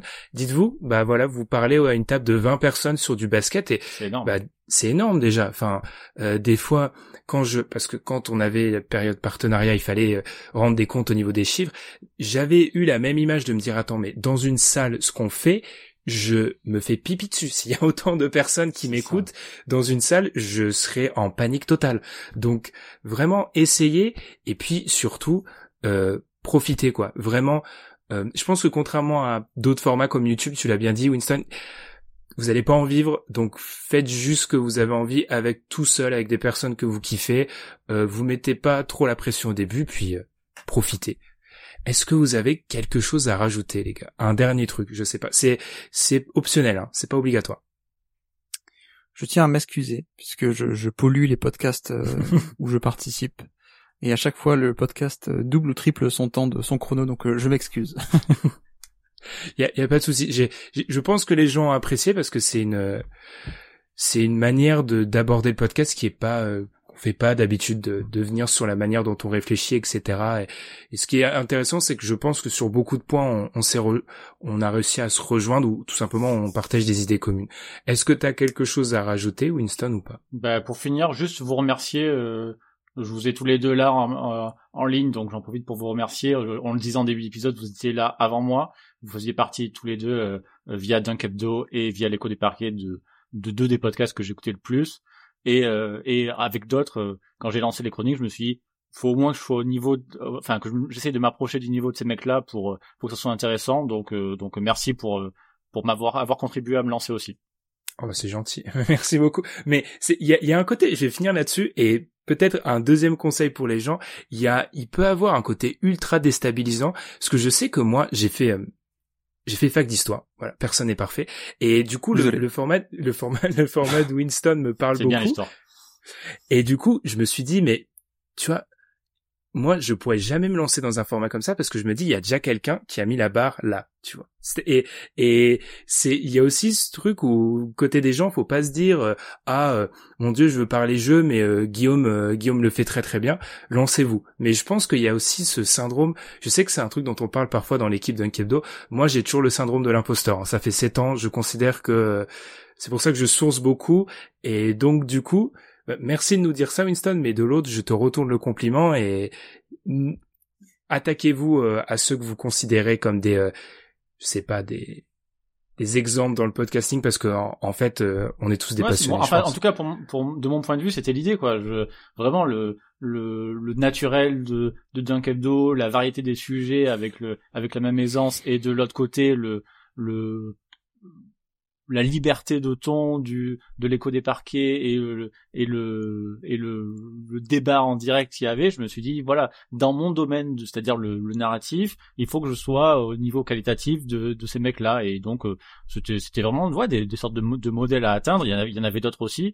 Euh, j'avais cité tout à l'heure en, en début d'épisode les grands récits. Les grands récits, c'est vraiment le du super niveau. Je me suis dit bon, je vais essayer de de me rapprocher d'eux au maximum. Mhm. Je vais pas y arriver ou, ou ça va être Winston, dur. On, était, on, était, déjà gêné la première fois. T'en remets une couche, euh, c'est un peu gênant. Non, mais, c'est important de le dire parce que parce que vraiment euh, le les comme dit Ben, les gens les gens qu'on qu'on trouve qu'on trouve bon il faut déjà on, peut, on peut se permettre de leur dire parce que c'est important pour eux aussi et puis euh, et puis il faut pas hésiter à se dire bah écoute euh, Ben je veux je veux je veux faire mon podcast d'actu avec mes potes et puis je veux que ça ressemble à Dunk Hebdo euh, ça ressemblera à Dunk Hebdo d'une façon ou d'une autre ne sois pas vexé mais je veux essayer de faire un peu comme vous parce que ça me plaît mais je suis sûr que j'ai des mhm. choses différentes à apporter ou écoute Guillaume j'adore parler de jeu j'aimerais bien en parler avec toi mais j'aimerais bien en parler aussi à côté je ferai un, un équivalent de Basket Lab comme tu disais tout à l'heure, euh, l'aspect français, c'est qu'il n'y a pas beaucoup de gens qui font ce qu'on fait. Donc, euh, moi, j'aimerais vraiment qu'il y ait plein de gens qui parlent de basket. J'ai vraiment très envie d'écouter des, des podcasts sur d'autres franchises que je connais moins, euh, leur, leur histoire. Allez-y, racontez-les, les gars. Moi, ça m'intéresse. Mm. Mm. Surtout qu'il n'y a pas d'aspect de concurrence parce qu'il n'y a pas d'argent, il n'y a pas de, on, peut pas, on peut pas en vivre en fait. Donc il n'y a pas de, oui s'il y avait, si on était sur YouTube et qui, je sais pas sur une branche, oui il y avait, je sais pas tel nombre de partenariats accrochés, etc.